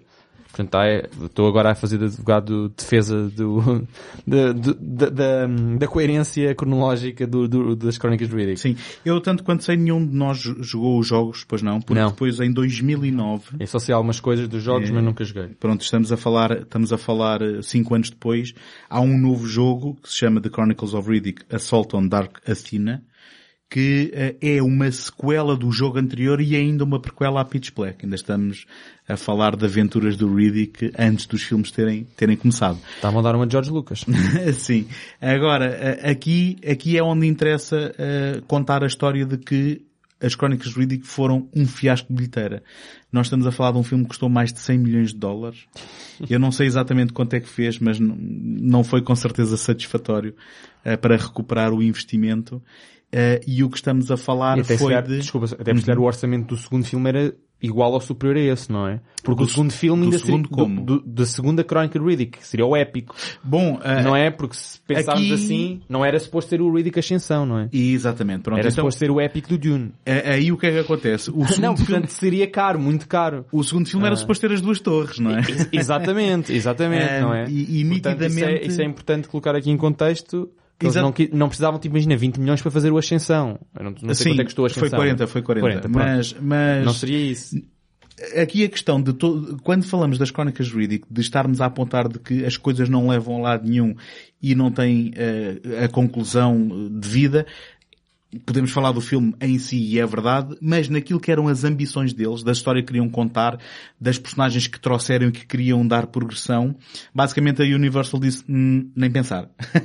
Nós não vamos Exato, porque era demasiado alto. Era, bem, mas, hum, mas depois há aqui um pormenor muito interessante que é o seguinte. A Universal disse, eh, nós não queremos fazer e não há ninguém interessado em fazer isso e portanto vamos ficar com os direitos. Não E o Riddick e o Tui, eh, investidos pessoalmente nisto, eh, queriam comprar os direitos e a Universal não queria vender. Eles só conseguiram comprar os direitos à Universal quando o ehm, Vin Diesel concordou em entrar no Velocidade Furiosa ligação a Tóquio. Porque ele tinha-se recusado a voltar ao Velocidade Furiosa bem, 2. Mas desculpa, só fazer um intervalo. Ele aparece durante 10 segundos. Mas, mas valeu-lhe. É que agora tu disseste isso. Bem, que sacrifício. Oh, calma lá, então durante 10 segundos, no fim. É assim, ele mais tarde, ele mais tarde depois faria, entraria, voltaria às escolas Claro, a estas claro, séries claro. todas. Mas nessa como altura, como, personagem mega principal. como ele não queria voltar e como não tinha voltado no Velocidade Furiosa 2, no eh, Too Fast, Too Furious, ele, Criatividade ehm, no seu melhor. ele conseguiu, eh, conseguiu na prática, cedendo então a sua imagem durante uns segundos na ligação a Tóquio, eh, e que depois também terá sido o que salvou essa, essa franchise, na minha opinião. Eh, mas conseguiu então os direitos. E aí, ehm, aparece então planos para um terceiro filme em que, sendo eh, uma produção independente desta vez, ele acabou distribuído pela Universal, só que não foi produzido pela Universal, foi mais uma vez produzido pelo, pelo bolso do próprio Vin Diesel ehm, e, e de outros produtores independentes, e então tiveram que fazer eh, na prática um regresso às origens, não só de um ponto de vista narrativo, mas também do ponto de vista do orçamento. É um filme muito mais barato, digamos assim. Ehm, Em todos os sentidos. em todos os sentidos e hum, basicamente há também, e agora que nós estávamos a falar de, das- de- de- de tudo aquilo que há em termos de curtas e de jogos, há também uma curta que é, acaba por ser quase hum, o, o- aquilo que eram ajudem-me, aqueles desenhos que se fazem de produção, não é? Storyboards. Os storyboards. Pois, é que é- aquilo Pronto. é literalmente um storyboard animado. Aquilo é um storyboard Isso animado. até tem, até tem um nome, no mundo da animação isso tem um nome. Ah, animatronics, ou uma coisa assim. É um- Motion comic. Mo- Motion comic, Pronto. pronto. E então, e então isto, isto uh, quem viu o Director's Cut vai ver praticamente tudo o que, o que há nesta, nesta animação. Exato, mas, pois, mas eu só vi o Director's Cut. para Sim, quem eu viu... sentia-me defraudado porque eu fui ver a animação, ótimo, tenho aqui material que mais ninguém conhece. Consegui ver o filme, olha, está cá tudo. Era, era. Mas os diálogos são iguais. São, A são. u- na verdade, a única coisa que muda, desculpa, eu sei que António já vais separar as duas versões e acho Sim. que isso é importante irmos aí. Mas a única coisa que muda, e eu, eu vi hoje, a curta vi hoje, ahm, a preparar para aqui, e a única coisa que muda é mesmo um combate na tentativa de assassinato que envolve dois Sim. brutamontes que não Sim, aparecem no sim, filme. sim, sim. É que é mais, é mais longa na, na animação. Exato, que no é. filme é logo, a- é logo a, a rapariga tenta esfaquear o ah, não, falhaste, entre a quinta e, entre a quinta e a sexta, é uma cavidade humana, devia acertar entre a quarta e a quinta, blá blá. Pronto. Que os diálogos são absolutamente iguais, só que depois há ali dois brutamontes, há uma cena de luta que envolve dois brutamontes que não está no filme. Essa é a única diferença mesmo em termos de diálogo. E também há uma curiosidade. No final dessa animação é eh, anunciado o filme que está para estrear que Uhum. se chamaria Riddick Rule the Dark, sendo que depois o subtítulo eh, desaparece quando o filme finalmente estreia. Ahm, mas, eh, e, e já agora, em português, o filme estreou-se com o título Riddick, A Ascensão. Eu gostava ainda de perceber Não percebia que é que ele ascendeu, tendo em conta que ele começa o filme completamente na descensão. Mas, mas eh, basicamente agora lanço-vos outra vez o- o- a palavra. O que é que vocês então acharam? Eh, isto foi para vocês um retrocesso ou foi para vocês um Foi uma voltar? António, então. Não, deixa-me fazer a pergunta. Foi um retrocesso ou foi um, um voltar do Riddick aonde, eh, aonde ele se sente bem e onde é o seu elemento? Eu, eu acho que é, é isso, nitidamente. Eh, O filme faz uma, uma espécie de... O filme começa por fazer quase uma espécie de tábua rasa do que o segundo... Ou, ou- pronto, assim, do que o segundo filme eh, nos prometia. E, e depois é, é que o próprio segundo filme mete-se num, num, num, beco sem saída. Alguém, eu pergunto a vocês, alguém imagina o personagem Riddick como o novo Lord Marshall? alguém que tem o objetivo de seguir uma religião que é andar de planeta em planeta a Por isso é que eu não percebo onde é que eles queriam ir para o segundo épico. Eu não percebo Não sei o que é que eles é queriam fazer com aquele segundo épico, porque eu, para mim, tens toda a razão. Como eles se meteram naquele imbróglio, só o Ascensão, só o Radiação é que oferece uma saída viável que é. A saída permanente daquela, Mas daquela, eh, daquela o, coisa. o que mais me custa engolir em toda, em todo, em toda a saga é quando ele diz, ou não diz explicitamente, mas nós percebemos eh, no início do terceiro filme que ao fim de cinco anos, Exato. como Lord Marshall, começa a perceber que não é aquilo que quer. E aos 5 anos, Cinco anos, eu ainda, o segundo filme não tinha acabado, eu já sabia que ele não era aquilo que ele podia fazer. Bem, mas pelos vistos foram 5 anos de orgias lá no quarto. não é? Pois, se calhar, se calhar, quando calhar ele foi- disse que estava verdade- cansado ao fim de 5 anos era das orgias. Desculpa, eu só interromper o José, mas só porque o José disse que tinha era uma tábua rasa. Mas a tábua rasa não, é daquelas tábuas rasas artísticas do realizador que estão em- subliminares. Não, estão lá. Ele- o, o próprio Riddick diz, epá, já, pois o pior que me aconteceu foi ter-me tornado civilizado. Tenho que voltar à minha forma, forma animal. Isto está, é diálogo, é voz off no início. Tenho que voltar à minha forma animal, tenho que voltar às minhas origens, tenho que... como- Ele até diz, como é que é? Ah, pôr o relógio a zeros ou uma coisa assim. É, ele tipo, diz coloca- literalmente, literalmente. Diz literalmente isto, não é? É fazer um reset. um reset e depois cortam para aquele planeta deserto e tu pensas, Mas está escuta, fácil, esse está fácil. No fundo, muito o que ele estava a dizer bem. é assim: tenho saudades do Pitch Black, quero fazer um filme igual. Exato. Mas esta, Exato. esta, esta, o primeiro ato, vamos chamar-lhe assim, ou, um, normalmente uh, os filmes uh, dividem-se em três atos de uma forma genérica, nem todos, mas o primeiro ato deste filme é lit- uh, literalmente lidar com a herança do, do, do primeiro, é verdade, mas parece-me uma resposta mesmo no espectro oposto, em que passámos de um filme cheio de mitologia e exposição e informação para aquilo que é um filme quase eh, mudo, não é? Sem diálogos, em que, Como o primeiro. eh, em que o... Mas ainda assim não é como o primeiro, porque o primeiro também é cheio de diálogos e de personagens a interagir. Tu aqui tens o Riddick contra os elementos, completamente partido, Sim. a ser finalmente, digamos, aquela figura mitológica Por isso é que que sempre que sempre nos tinham prometido que ele era. E basicamente temos o Riddick contra os elementos, a ter que sobreviver, a ter que endireitar a perna, a descobrir monstros que podem matar com, com um ferrão. A, a, a domar ou, ou um cachorrinho que Não era a primeira vez que prática- ele domava um animal. Uh, Sim, sim, mais, mais uma vez no Director's Cut, mas, Pá, mas no, no filme anterior isso não, É não havia é. na, versão de cinema. Pois. Mas um, aqui nem é tanto do mar, porque aqui ele cuidou desde pequenino e então fica, fica um cachorrinho uh, de estimação, não é? Mas, Se bem que eles, eles já dão um bocadinho num deles, não é? Porque há aquele, logo na cena inicial, pouco tempo depois dele endireitar a perna, hum, há um chacal que de facto quer, quer atacá-lo. e Ele saca de uma coisa qualquer e, ah, vai Bobby, vai buscar. Sim, Não é? sim. Portanto, já essa cena, aí é mesmo do mar, porque aí o chacal não era, não era bebê, e ele já era adulto e queria mesmo matá-lo e ele faz ali outra vez um daqueles confrontos como ele fez com o outro bicho do segundo, Uhum. na Director's Cut, hum, e portanto, ele claramente vê se tem ali um... um- mas aqui, aqui a pergunta é, vocês estão entusiasmados com este primeiro ato ou estão aborrecidos? É porque eu estou aborrecido Eu, de morte. uh, desculpa Olha, lá. vou só deixar o José acabar, porque eu de facto interrompi o José, o José estava a meio de uma Ah, dissertação. está, olha, já me esqueci dela, Ah, não devia ter desculpa. interesse. Eu já devia estar acabada também. Mas quando tu, tu falas em, em, em atos, o que é que é o primeiro ato para ti? Só Ah, para ver ok. se estamos a falar da mesma coisa. Então, então, então eu, eu explano já aqui a minha, a minha leitura deste filme. Porque eu, para mim, este filme divide-se em três atos eh, que são, eh, enfim, eu por acaso só contei o primeiro. Nós estamos até, nós estamos até 22 minutos. Para mim o filme começa aos 22 minutos. Que é quando acaba a analepse que, que, que explica eh, como é que ele foi parar àquele planeta, não é? Porque nós encontramos o Riddick enterrado no meio de, de escombros. Um, e depois temos um, um flashback que nos mostra como é que ele chegou de ser já o nem me Lord lembrava que era Marshall. flashback. Pronto, Pronto, isso para mim é é. um prólogo. Pronto. Só que isto dura 22 minutos. Pronto, há prólogos assim. É, é como aquele subplot de meio filme, Mas- do pois, anterior. É, pois. A especialidade deles é aquilo não, não funciona muito bem. Não equilibram As bem. proporções não equilibram. E, e, e depois, portanto, é- aí pelo meio e depois mais um bocadinho depois de acabarem a- as analepses, nós temos ele então a lidar contra, contra os elementos, a recuperar, a, a, Sim, a isso para perceber... mim é que é o primeiro ato. É isso estavas a chamar sim, de primeiro ato sim, também? Sim, Ok. é, é. Sim, ele ele, já ele é a testar a primeiro. imunidade ao veneno. Porque, eh, O pois, primeiro é- ato acaba quando, quando, quando os outros aterram. Não, espera aí, é que ele acaba por não ser prólogo porque está em, em, em flashback e então estruturalmente acaba por não ser em sequência, mas acho que estamos todos a chamar mais ou menos à mesma coisa. Sim.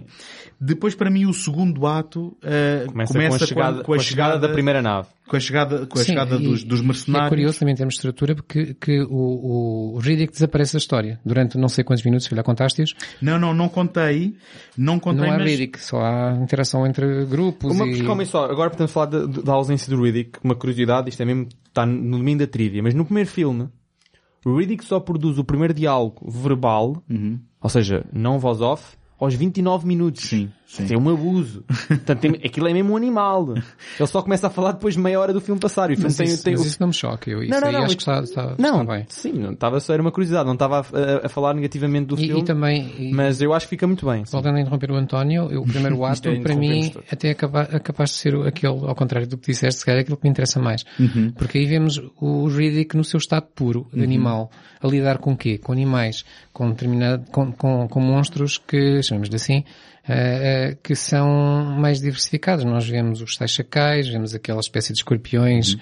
eh, e temos, temos o que mais? Temos, temos, antes tínhamos aqueles abutres, aliás, é assim que o filme começa. Com ele a agarrar, Ele o agarrar um- pescoço de uma um- espécie de abutre. Portanto, é, é todo esse lidar com a natureza e lidar com os elementos, ou lidar com os animais, ou os monstros, se, se quisermos chamar assim. Lá está, porque ele próprio queria voltar ao estado animal é, dele. é, é isso- é essa, é essa parte que eu chamei o primeiro ato, tem, para mim tem o seu valor, porque tem, mostra-nos um Riddick em estado puro, aquilo que, eu chamaria. Não és a primeira pessoa que eu ouço eh, exatamente com essa ideia. Só que na minha relação com este filme, o irónico, e, isto se calhar diz muito daquilo que eu acabo por eh, depois pensar do Riddick, é que este filme ganha interesse no segundo ato quando o Riddick desaparece de cena. Porque depois de repente temos um filme, e voltando àquilo que também estávamos a falar em relação ao primeiro, que é um filme de cerco. Exatamente. É um filme em que a ameaça, eh, e, e- eu recordo, nós não falámos sobre isto, mas no Pitch Black, para quem o viu sem conhecer nada, quando ele estreou no cinema, ainda há ali um momento em que estamos na dúvida do, mas quem é que anda a matar quem? Será que é o Riddick porque é um assassino que anda a matar esta gente? Até percebemos que não, que são animais e que, Exato. e de repente este é quase um encarnar desses elementos em que nós temos os grupos de mercenários, não é? E e já que falámos em Alien e em Aliens, temos aqui o Alien Resurrection, não é? A ser representado, com mercenários a juntarem-se Dois grupos antagónicos. um, dois grupos antagónicos com interesses diferentes. Um, e, e temos o Riddick na escuridão a, digamos, ir eliminando-os um a um. Com, e, como predador, não é? como predador, como aquele predador que sempre se prometeu que era, e finalmente ele a, a mostrar esse, essa sua veia Se calhar, assassina. se calhar é daí que vem o nome Ascensão. Um, e, e depois o terceiro ato, para mim, é o remake barra sequela do Pitch Black. O terceiro ato deste Então é quando, as- quando os É monstros da chuva, é? quando os monstros da chuva, é isso? Quando, quando, quando os monstros da chuva aparecem e de repente temos escorpiões. uma versão condensada de Pitch Black na, na, sei lá, na, na última meia hora. o, o Riddick foi capturado e eles percebem que afinal vão, alguns deles percebem, nem todos percebem, que vão ter que contar com ele como ajuda, Uhum. soltam-no e, e, e pronto, e temos exatamente Sim. eh, a mesma dinâmica do Pitch Black. E, e, e já agora, Todos em- contra os monstros. Uh, tem aqui alguns elementos interessantes, como o facto de que tu tens lá umas motos voadoras que aquilo é quase como os cavalos no faroeste, não é? Que isto é fina- este, este filme encarna, se calhar, ao contrário dos outros. Eu por acaso lembrei-me das, das motos do, do Star Wars. Mas, mas tu não reparaste que eles até têm praticamente celas como se fossem cavalos? Se fores ver outra vez aquelas motas, funcionam quase como cavalos no A mim faroeste. fez-me lembrar simplesmente dos carros da Velocidade Furiosa. Foi. Porque é a mesma coisa. Ele estava a conduzir aquilo. Não, por- porque eu de facto tenho, tenho- depois de ver Velocidade Furiosa, fica-se com uma dificuldade de separar o Dominic Toretto, o personagem dele no Velocidade Furiosa, desta. Porque ele no Velocidade Furiosa também é sobre-humano, também ele faz tudo e mais alguma coisa, e é o maior, ele tem um carro, e aquilo parece sempre que ele aparece, vem uma aura de lenda atrás dele. É o Dominic Toretto, é o Dominic Toretto, é o Dominic Bem, eu separo simplesmente porque Olha, não tenho interesse Ah, nesses filmes. mas- e, e aqui é Eu- uma coisa porque ele depois pega na moto e dá um salto gigante com a moto e nem sei como é que aquilo é possível. Depois tem aquelas cenas assim completamente de malabarismo, em que ele faz assim umas, Não, eu salto da uns moto. twists assim no, no ar Sim. e inverte-se Mas e desde- fica de pernas para o ar. O mais giro é que é-lhe dito logo, mas tu, tu vais, é que, cuidado, ele nunca tinha conduzido uma coisa Exato, daquelas, isto exato. não é fácil. E ele, ok, não há problema, Não, eu sou melhor eu, que vocês. Eu, eu adoro que ele te- a linha de diálogo é, outra vez, desculpa, isto é velocidade furiosa. Ah, como é que é? Eu vou conduzi-la como se a tivesse roubado. Ah, Epá, sim, não, não, I mas- ride it like I stole it. Mas espera, essa é uma Epá, linha, the essa é uma linha, não, Ah, pensei que ia dizer isso. Não, não, não. mas podia ser, podia ser. essa é uma linha diretamente a referenciar uma linha que ele diz no Velocidade Pois Furiosa. é, é isso que eu Pronto. estou a dizer. Mas, aí é ele a pescar o olho à Tá sua bem, outra mas, franchise. Mas, é? mas eu, eu acho mesmo que o Dominic Toretto é o, é o Riddick. Mas- Mas eu, eu, eu aí beneficio de outra coisa que é, eu nunca... Ah, nunca viste o Vin Diesel sem ser Vin Diesel? Nunca vi uma velocidade furiosa. Pronto. Ah, eu pensei que ia dizer nunca viste o Vin Diesel sem ser o Vin Diesel, porque eu acho eu já vi o Triple X, já vi, Eu já penso vi que só o Dominic- vi Velocidade nestes filmes, nunca o vi fora Não, destes eu, filmes. eu já vi Portanto, fora e acho que é é sempre o mesmo. É sempre o mesmo. Eu- eu, é assim, quando penso mesmo muito, eu não sou fã do Vin Diesel. Ah, mas sou fã do Riddick. Só que depois, pelos vistos, chega a este filme e gosto quando ele desaparece e quando ele é uma ameaça nas sombras. E, portanto, ah, ou seja, não quero conviver muito tempo com o Vocês Riddick têm na, que ver o na, na Velocidade, prática. têm que ver o Velocidade Furiosa, vão ver que é o mesmo personagem. Também, o, o, o Dominic Toretto também é completamente impetuoso, também é um animal, também é impulsivo. Há aqui, Ah, há aqui uma coisa que eu gostava de... E tem de- linhas de algo semelhantes. Há aqui uma coisa que eu gostava de trazer à baila, que é o seguinte. Ahm, se, se vocês ouvissem ahm, o comentário do realizador ah, que é feito em, com, com o Vin Diesel e com o Cole Hauser, que é o ator que fez de Jones no, no Pitch Black. Portanto, o comentário do realizador e do elenco no Pitch Black. Um, volta e meia há lá umas piadinhas quando, por exemplo, a Rada Mitchell está de, de, de quatro e a câmara está a apanhar o peito dela e há assim umas piadinhas que eu na altura fiquei assim com, com um certo amargo de boca que o David Tui hum, fazia assim umas piadas de algum mau gosto na- naquilo que é um, um produto que vai para o mercado. Um, e nós chegamos ao terceiro filme e nós temos uma personagem que diz ser lésbica por razão nenhuma, a não ser só provocar ainda mais a, a vontade dos outros uh, uh, encararem-no como um objeto sexual. Uma nudez depois também foi excessiva. uma, uma, lá. uma, aquilo que se chama tecnicamente na indústria um side boob. Exato, Eh, mas não foi. Completamente gratuito. E depois o, o, o Riddick, sempre que se dirige a ela, diz que é para, uh, digamos, um, Bem, eu, eu nem a vou, eu- fazer... eu nem vou repetir as linhas Pronto. de algo que ele, Diz que, que- ela, que, ela, que ele lhe dirige a ela, E, porque... e que vai, e que lhe vai fazer isto e que acontece e que não Depois como quê. o filme acaba com eles os dois, aquilo, fica, aquilo foi esquisitíssimo. Eu, eu, eu tentei o- omitir isso. Mas escuta, eh, eu, eu não sei se vocês, se foi alguma coisa que vos tenha chamado a atenção, mas eu, para mim, parece-me que há aqui algum tipo de chauvinismo quase. Ahm, e depois, acrescentando à, àquilo que são as características eh, quase endeusadas do Riddick, podes acrescentar o conseguir converter lésbicas, pelos vistos. Grant any last wishes?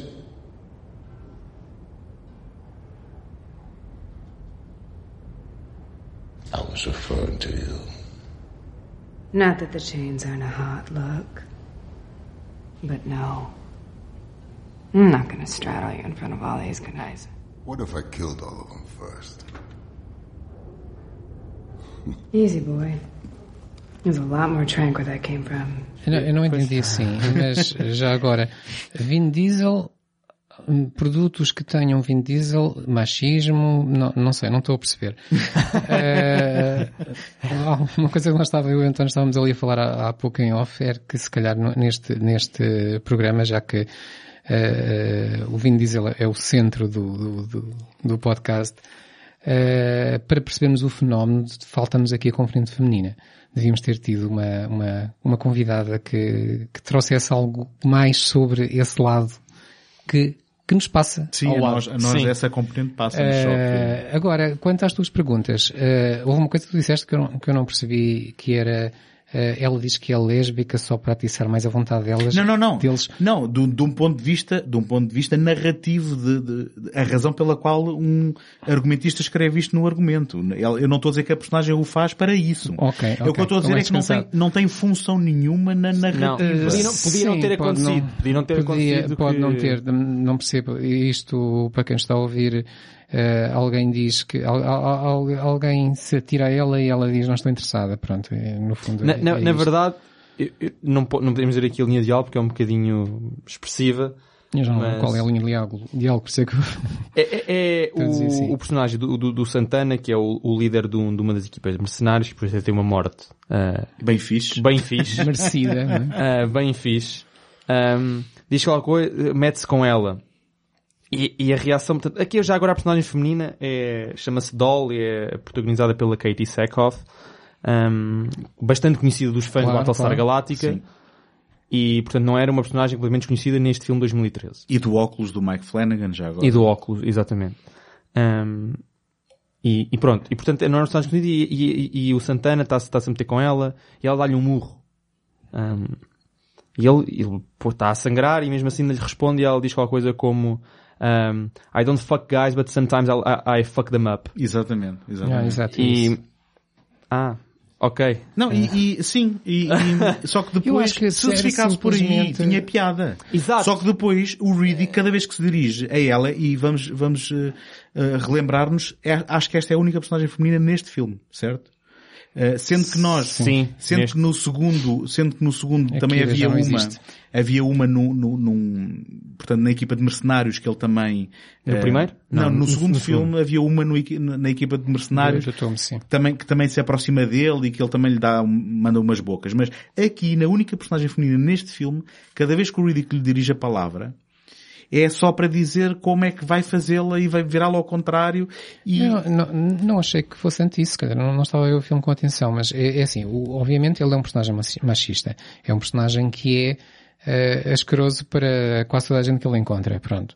Eh, e, e- e isso não é escondido e, e faz parte do personagem. Eh, agora, na, na, na situação presente com, com a... chama-se Doll? Doll. É Doll, mas é, D-A-H-L. Ok. Doll. Exato. Eh, e com, com ela, salvo erro, o que ele diz é, antes, antes deste filme acabar, É uma não, insinuação. ele não diz assim, mas É, é uma insinuação para depois fazer a piada no final quando ela Exatamente. o salva, não é? ele diz, antes deste filme acabar, é mais ou menos assim, É. Vai tu ainda me vais e isto. pedir para eu te montar. E- Mas, mas com e é isso- doçura, com doçura. E isso é, É, o que é. acontece, mas, mas não da forma que as pessoas com mente perversa, como vocês, estão a pensar. Mas achas que ele estava a prever os acontecimentos a um tal ponto em que sabia que ela tinha que o salvar Mas como a assim ele? comendo perverso? É, é direto. Tipo, sim. Não, Então, é direto, claro que é. No final, José- ela desce no helicóptero e está atada. Bem, é- é uma nave, é uma nave, não é? Oh, oh, oh. não interessa. É uma nave Não interessa. Retiremos daqui o contexto. ela desce da nave, eh, presa pela, pela- pelas, pelas, pelas cordas. pelas é? cordas e, e, e ele está lá caído no chão e ela diz, vá, vem, anda cá que eu, que eu pego em ti. Não, mas ele depois ainda diz embora." qualquer coisa, Não, espera, e depois espera. ela acaba com, ah, olha, vou-te pedir algo, e depois diz com gentileza, vai, Sim. vai repescar, e depois ele, colo- ele coloca a mão dele na nádega dela. Mas escuta uma Eu coisa. acho que é aquilo O que José se está a chama tentativa de humor. Pronto, é que o José se está a calhar, sugerir. se calhar, pois. Pronto, e daí voltamos ao mesmo. Eu, para mim, o David Thuy tem ali algumas questões a escrever mulheres. Porque, eh, Ah, mas diz- nisso não, não, não Ah, discordo. não, pronto, isso e é que é- já no segundo segundo, No a- segundo, no a- primeiro. as mulheres que aparecem, não, desculpa, neste filme as únicas mulheres que aparecem é no prólogo e são ah, ah, mulheres que estão na cama dele, não é? Ah, na sequência de orgias, mas o que eu quero dizer é, Profundamente submissas. o, já Ju- agora. o José está a sugerir então que isto era uma tentativa de humor e Sim, que completamente. não, mas que o Riddick teria previsto. com- Escuta, o Sim. Riddick, a implicação é que o Riddick teria previsto todo o desenrolar de acontecimentos. Lá está, para é saber que sobre-humano.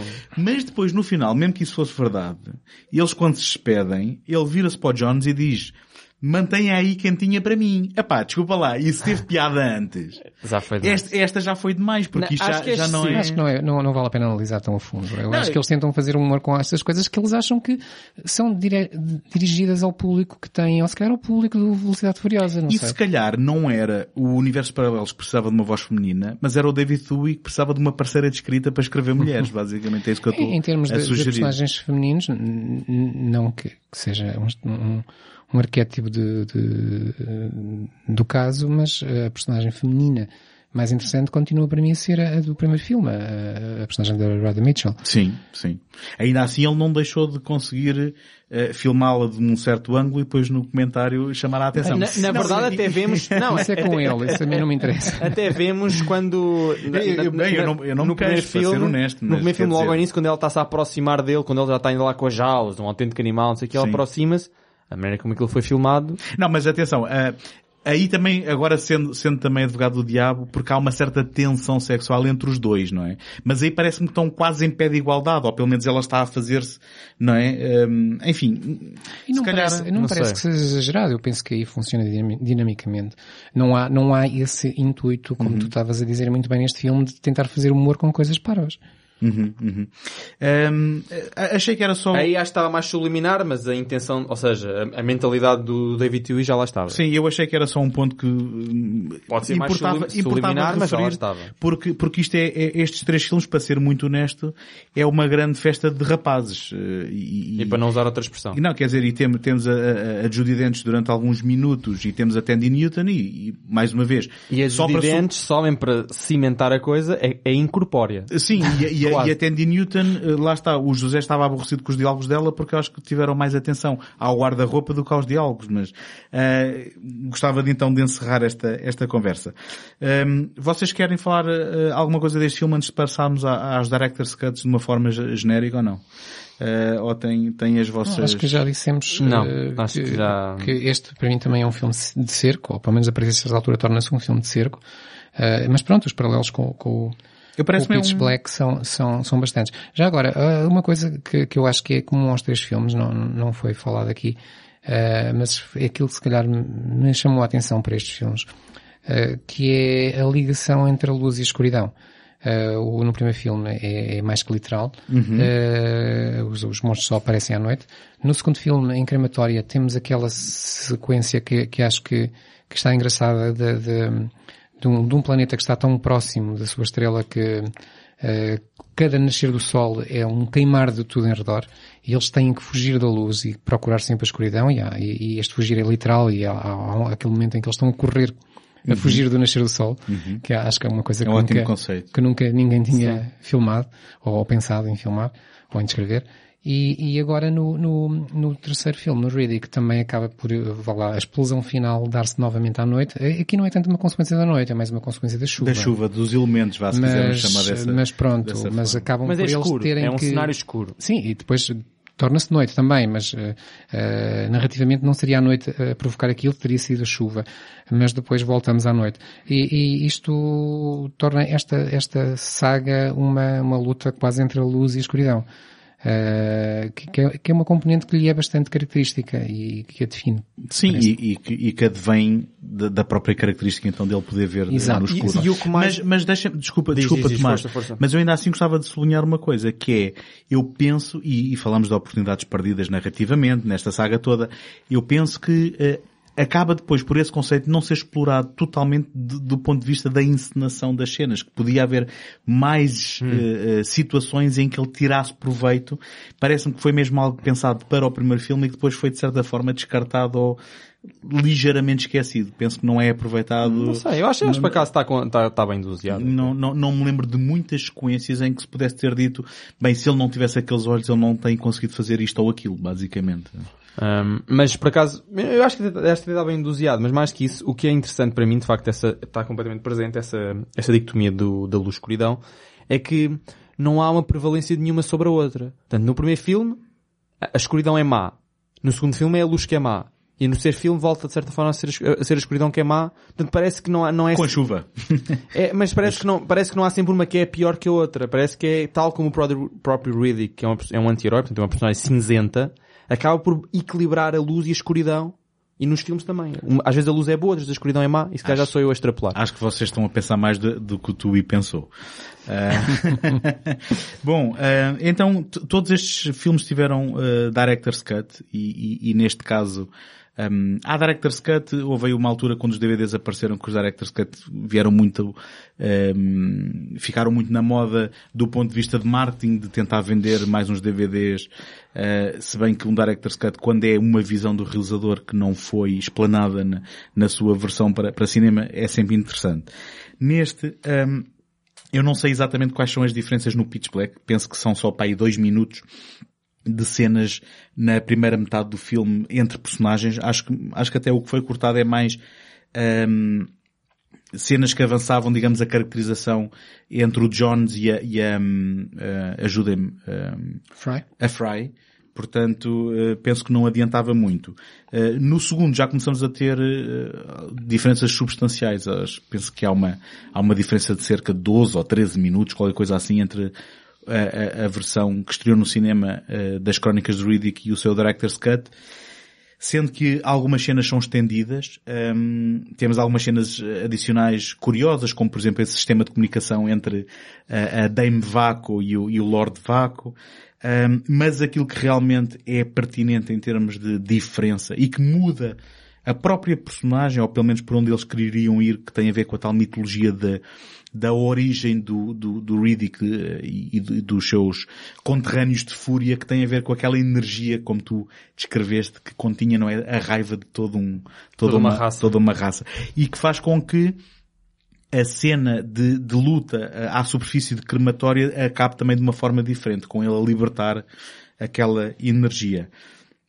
Há também uma ligeira diferença no final, onde hum, hum, acho que havia um voz-off pela, pela eh, Judy Dentes, penso, penso eu que era ela na versão de, hum, que estreou nos cinemas, que agora aqui há um corte quase mais abrupto, quase como se o realizador quisesse dizer, não, não preciso desta explicação hum, para, para, para quem está a ver o filme e que tinha sido introduzida. Hum, no, eu- há, ainda, há ainda o controle do animal, né, que tínhamos falado há bocadinho. Sim, bom, mas isso são pequenas cenas estendidas e pequenos elementos. Por exemplo, a Mas acho que introdução... ajudam a contribuir para, a- para a corporização, ou seja, nossa, de, neste caso, personificação, desculpem, do, do Riddick.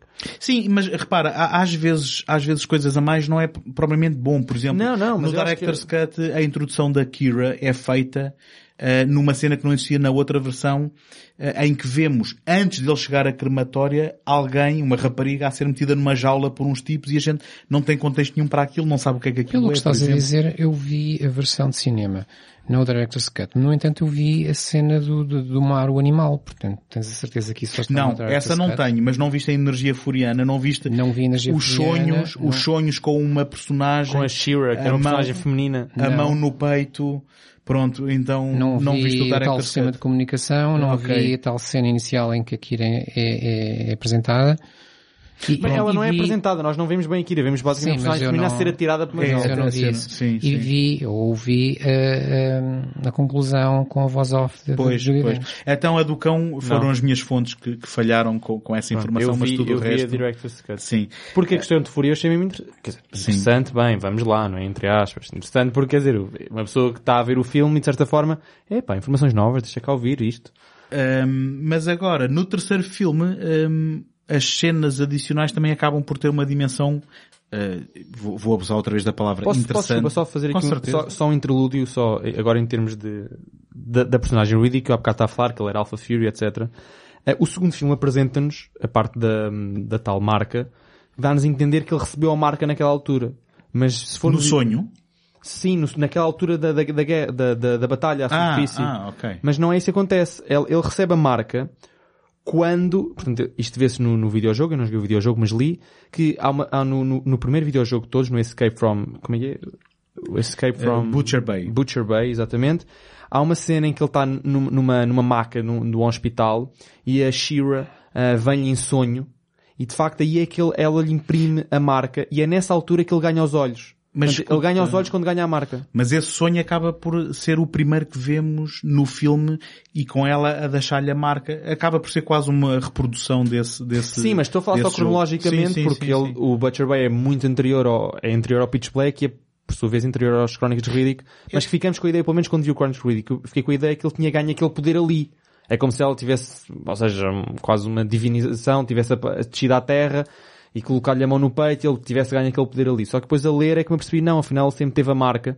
Tanto que depois o outro colega, entre aspas, Furion, já tem a marca. Ele não ganha a marca no momento, ele depois também já tem a marca a bater. Certo. Curiosamente, se nós formos ver as, as filmagens, ele é o único que não vai a voar.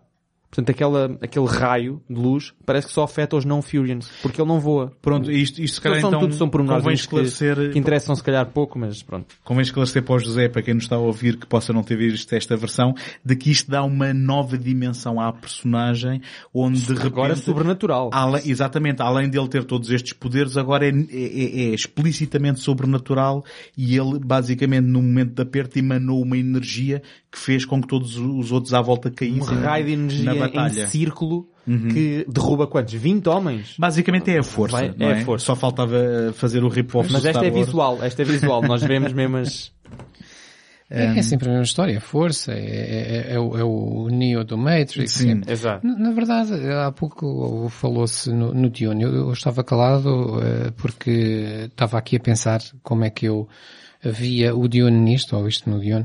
E, e, e depois é, é como eu disse no início, as referências às tendas são tão, tão comuns que podemos ver o que quisermos. E, e o que temos aqui sempre são manifestações de messianismo. Sim. Tal como no Dune, tal como Vai no... tudo parar à Bíblia. Vai tudo, vai tudo, exatamente. vai tudo. É a Bíblia Mas- mas- ou coisas anteriores Sim. à Bíblia, não é? Mas Eu é penso o messianismo. O- a lenda do rei Artur é uma lenda messiânica também. E- Eu penso que o Dune é mais do ponto de vista estético e, e que é inescapável. É só Eh, estético, bem, narrativo escuta, também. escuta, Tens também bem. o Lord que quer dominar o universo, etc. Tudo bem, mas do, do ponto de vista estético, e, e aqui a curiosidade é que cola-se mais ao filme Dune do que ao livro, até se formos a pensar do ponto de vista estético. é? Garantidamente. Do ponto de vista estético, garantidamente. Oh, oh, e ao Dune do David Lynch, não o do, do Sim, sim.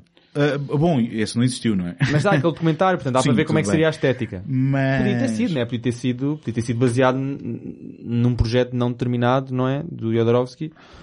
Um, Sim, que já houve outros sabe. filmes de ficção científica que foram buscar a estética do Dune do Jodorowsky e não do Lynch. Isso é muito, isso, sim, Pronto. é rebuscado, mas acredito Ah, que sim, aconteça. quer dizer, Mas passa lá ao Director's Exato, do terceiro exatamente. filme, então. Não, do, do, do terceiro filme, terceiro. ehm, o- a parte curiosa do Director's Cut é que ehm, se tu visses a versão que estreou em cinema, vias então, olha que está aqui um regresso às origens, está aqui um, quase um Pitch Black 2 ou, ou, ou uma- ou quase um remake do Pitch Black. Enquanto que no Director's Cut, então é incorporada aquela tal introdução que a gente viu ah, na, por isso é na eu não animação. disso, porque eu vi esse último, no- esse Pronto. último vi no cinema. E foi, foi introduzida, foi introduzida então aquela componente da animação que, que, que a gente vê o atentado à vida dele e ainda vemos o Carl Urban novamente durante um, um ou dois minutos. E depois, em vez de acabar com as naves a irem embora e a separarem-se, acaba com um epílogo onde ele volta para confrontar o vácuo. E ele encontra aquele, aquele, aquela Ele- personagem. ele, o desculpa, desculpa, o Riddick volta para confrontar o vácuo e encontra a personagem que o tinha deixado no planeta. Sim. Que lhe, que lhe diz, não, o vácuo queria cumprir a sua palavra, eu é que não, eh, não achava bem tu ficares vivo porque tu não abraçaste a religião e ele mata esse, essa personagem e fica a olhar para aquilo que supostamente é um portal para o Wonderverse. E onde se ouve o Vaca dizer Transcendence, que era aquilo que ele tinha dito que queria na verdade. Ou seja, o Director's Cut deste terceiro filme dá a entender que nós ainda não desistimos da ideia Exato, de exato. fazer o nosso Eu- regresso do rei, Eu não basicamente. sabia isso, isso agora faz, tá, todo- Eu, faz todo acaso, sentido, que eu, pensava... eu vi esse Director's Cut, mas no cinema já eu, vi o outro. eu pensei, mas não percebo estes fulanos. Então, primeiro, querem nos convencer de que isto agora acabou tudo, Uhum. vamos fazer um filme diferente. E depois chegam ao fim e dizem, não, não, mas afinal ainda temos uma, uma ponte para o outro. Então, Eu- quer dizer, há aqui duas cabeças. Há, há Não, não é tanto duas cabeças, é, ma- é mais duas cabeças escuta. e mesmo produto final. Ou seja, a- a- o pensar para o cinema e o pensar para o Ah, sim, sim. Ou seja, no- nós vamos minimizar, uh, portanto, vamos reduzir o orçamento porque somos nós a pagar isto, não é universal, não é? Vamos fazer isto, vamos fazer um filme contido que as pessoas que venham ver possam ver e ficar satisfeitas quando saem do cinema. Mas, no fundo, no Director's Cut estamos a dizer, mas nós não, nós não esquecemos, e apesar do nosso regresso, desculpa, apesar das nossas duas torres terem sido numa escala muito menor, onde quase que fizemos uma sequela do Hobbit, mas nós queríamos era fazer ainda o regresso do rei depois disto. E tudo isto então para introduzir o conceito de que fala-se já há alguns anos, portanto, supostamente segundo os rumores que o próprio Vin Diesel tinha, tinha lançado, já deveria estar cá fora, mas ai- ainda não está em Está produção. ocupado agora com os três próximos filmes de Velocidade Furiosa. Pronto, isso, isso eu não sei, mas fala-se fala-se de um quarto filme eh, de nome Furia, onde, e de acordo com os planos que eles tinham eh, para a tal trilogia épica, ele eh, chegaria, digamos, ao seu planeta no terceiro filme, eh, pronto, terceiro dessa trilogia, quarto no total. Já todos sabemos vai ser outra vez uma luta contra os elementos. Pronto, também bom, já sabemos isso, vai ser uma luta contra os elementos. A minha questão agora aqui é, na prática, na prática são duas. Vocês gostariam de ver um novo filme do Riddick? E se sim, gostariam de ver mais um filme na, na, na escala do primeiro e do terceiro? Ou gostariam de voltar a esta, a esta conclusão de, de algo que aparentemente não tínhamos deixado assim com muita água na boca? Eu, eu desculpa, eu respondo ra- rapidamente. Eu, é-me indiferente. Completamente indiferente se ele chega ou não chega. Completamente indiferente. Respondendo agora se preferia que ele pegasse no primeiro, na linha do primeiro, na linha do terceiro. Eu, disse mesmo na mente mesmo nisto. Eu acho que os filmes são todos, na gênese são todos iguais. É sempre ele a fugir ou ir contra algo. E eu sei que o quarto filme vai ser também isso, sair. Ah, agora se preferia uma, uma dimensão mais épica ou uma dimensão menos épica. Tendo em conta que o segundo foi o que foi, na dimensão épica, digo, e o terceiro esforçou-se muito para ligar-se a essa dimensão épica, eu preferia que de facto não fizessem a dimensão épica. Acho que eles estão melhores é fazer hum, a sobrevivência, aquele programa de sobrevivência do, do Discovery, mas com, com o Riddick. Acho que eles são bons é fazer isso. Hum, portanto, façam isso. Opa, pronto, mas eu sei que isso não vai acontecer, né? Eles para ter introduzido o Underverse, lá vão ter o Underverse. Agora, se calhar, podia ser interessante. Será que podem fazer uma sobrevivência no Underverse? E temos assim uma espécie Deve de... haver monstros diferentes lá. Exatamente. Pronto, isso era giro. Ou seja, era como se ele metem a dimensão épica lá, agora ele voltar ao Furia só para ligar com os outros filmes, se for esse, se for isso, para ligar com os outros. É porque eles nitidamente ficaram, eles nitidamente ficaram Pois. com a comichão ali por coçar, não é? Mas Mas por mim coisa- para o Underverse e faziam ali um sobrevivência no. Underverse. Uh, têm qualquer coisa para dizer, isso é óbvio, o que não, não, não sabem, mas o mais engraçado é que também, é que também os indícios apontam logo em duas, em dois sentidos opostos, não é? Porque a história do Underverse e da religião lá do Lord Marshall e dos Necromongers é uma coisa, a a necessidade do, do Riddick descobrir o seu passado e voltar à fúria é uma completamente diferente.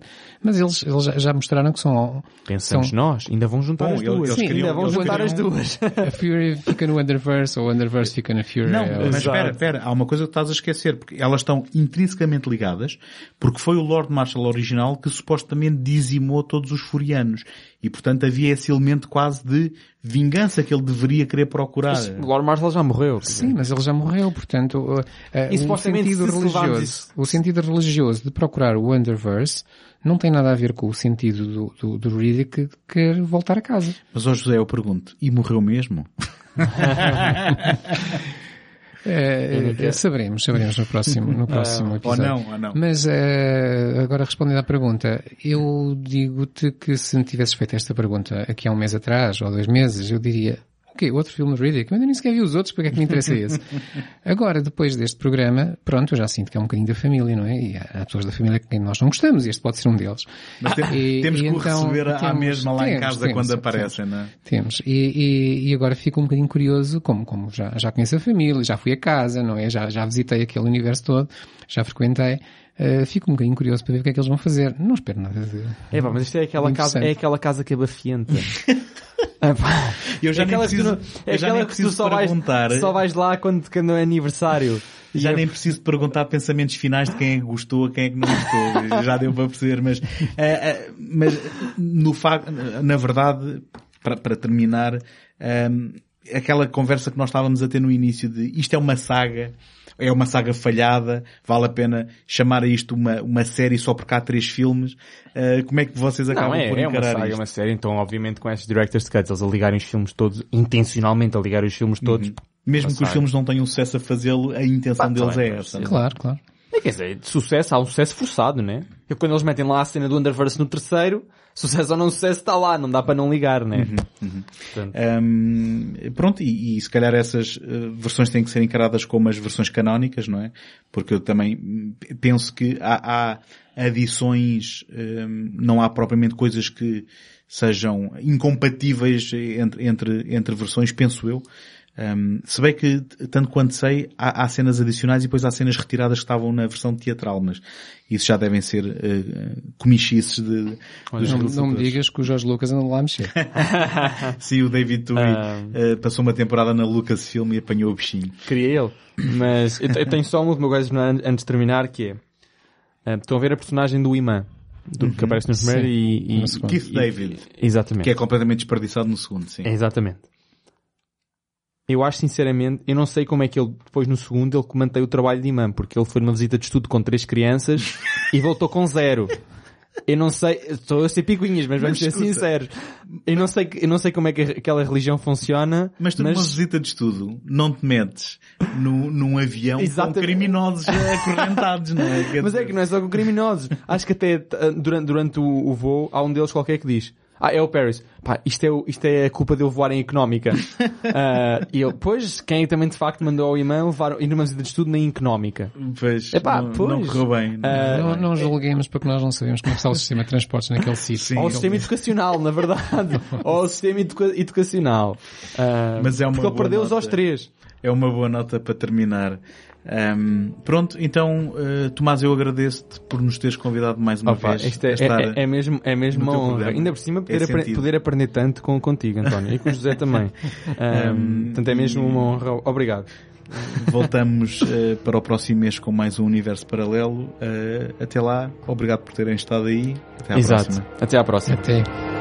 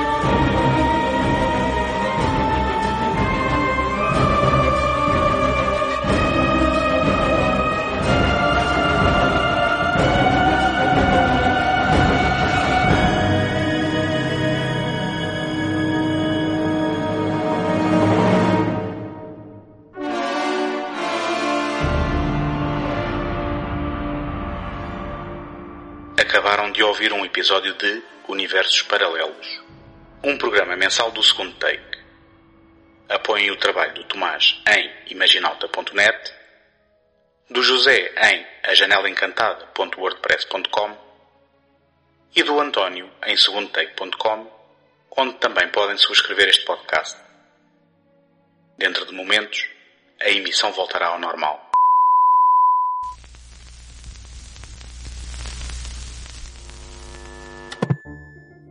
Encontramos na próxima semana. Até lá, boas fitas.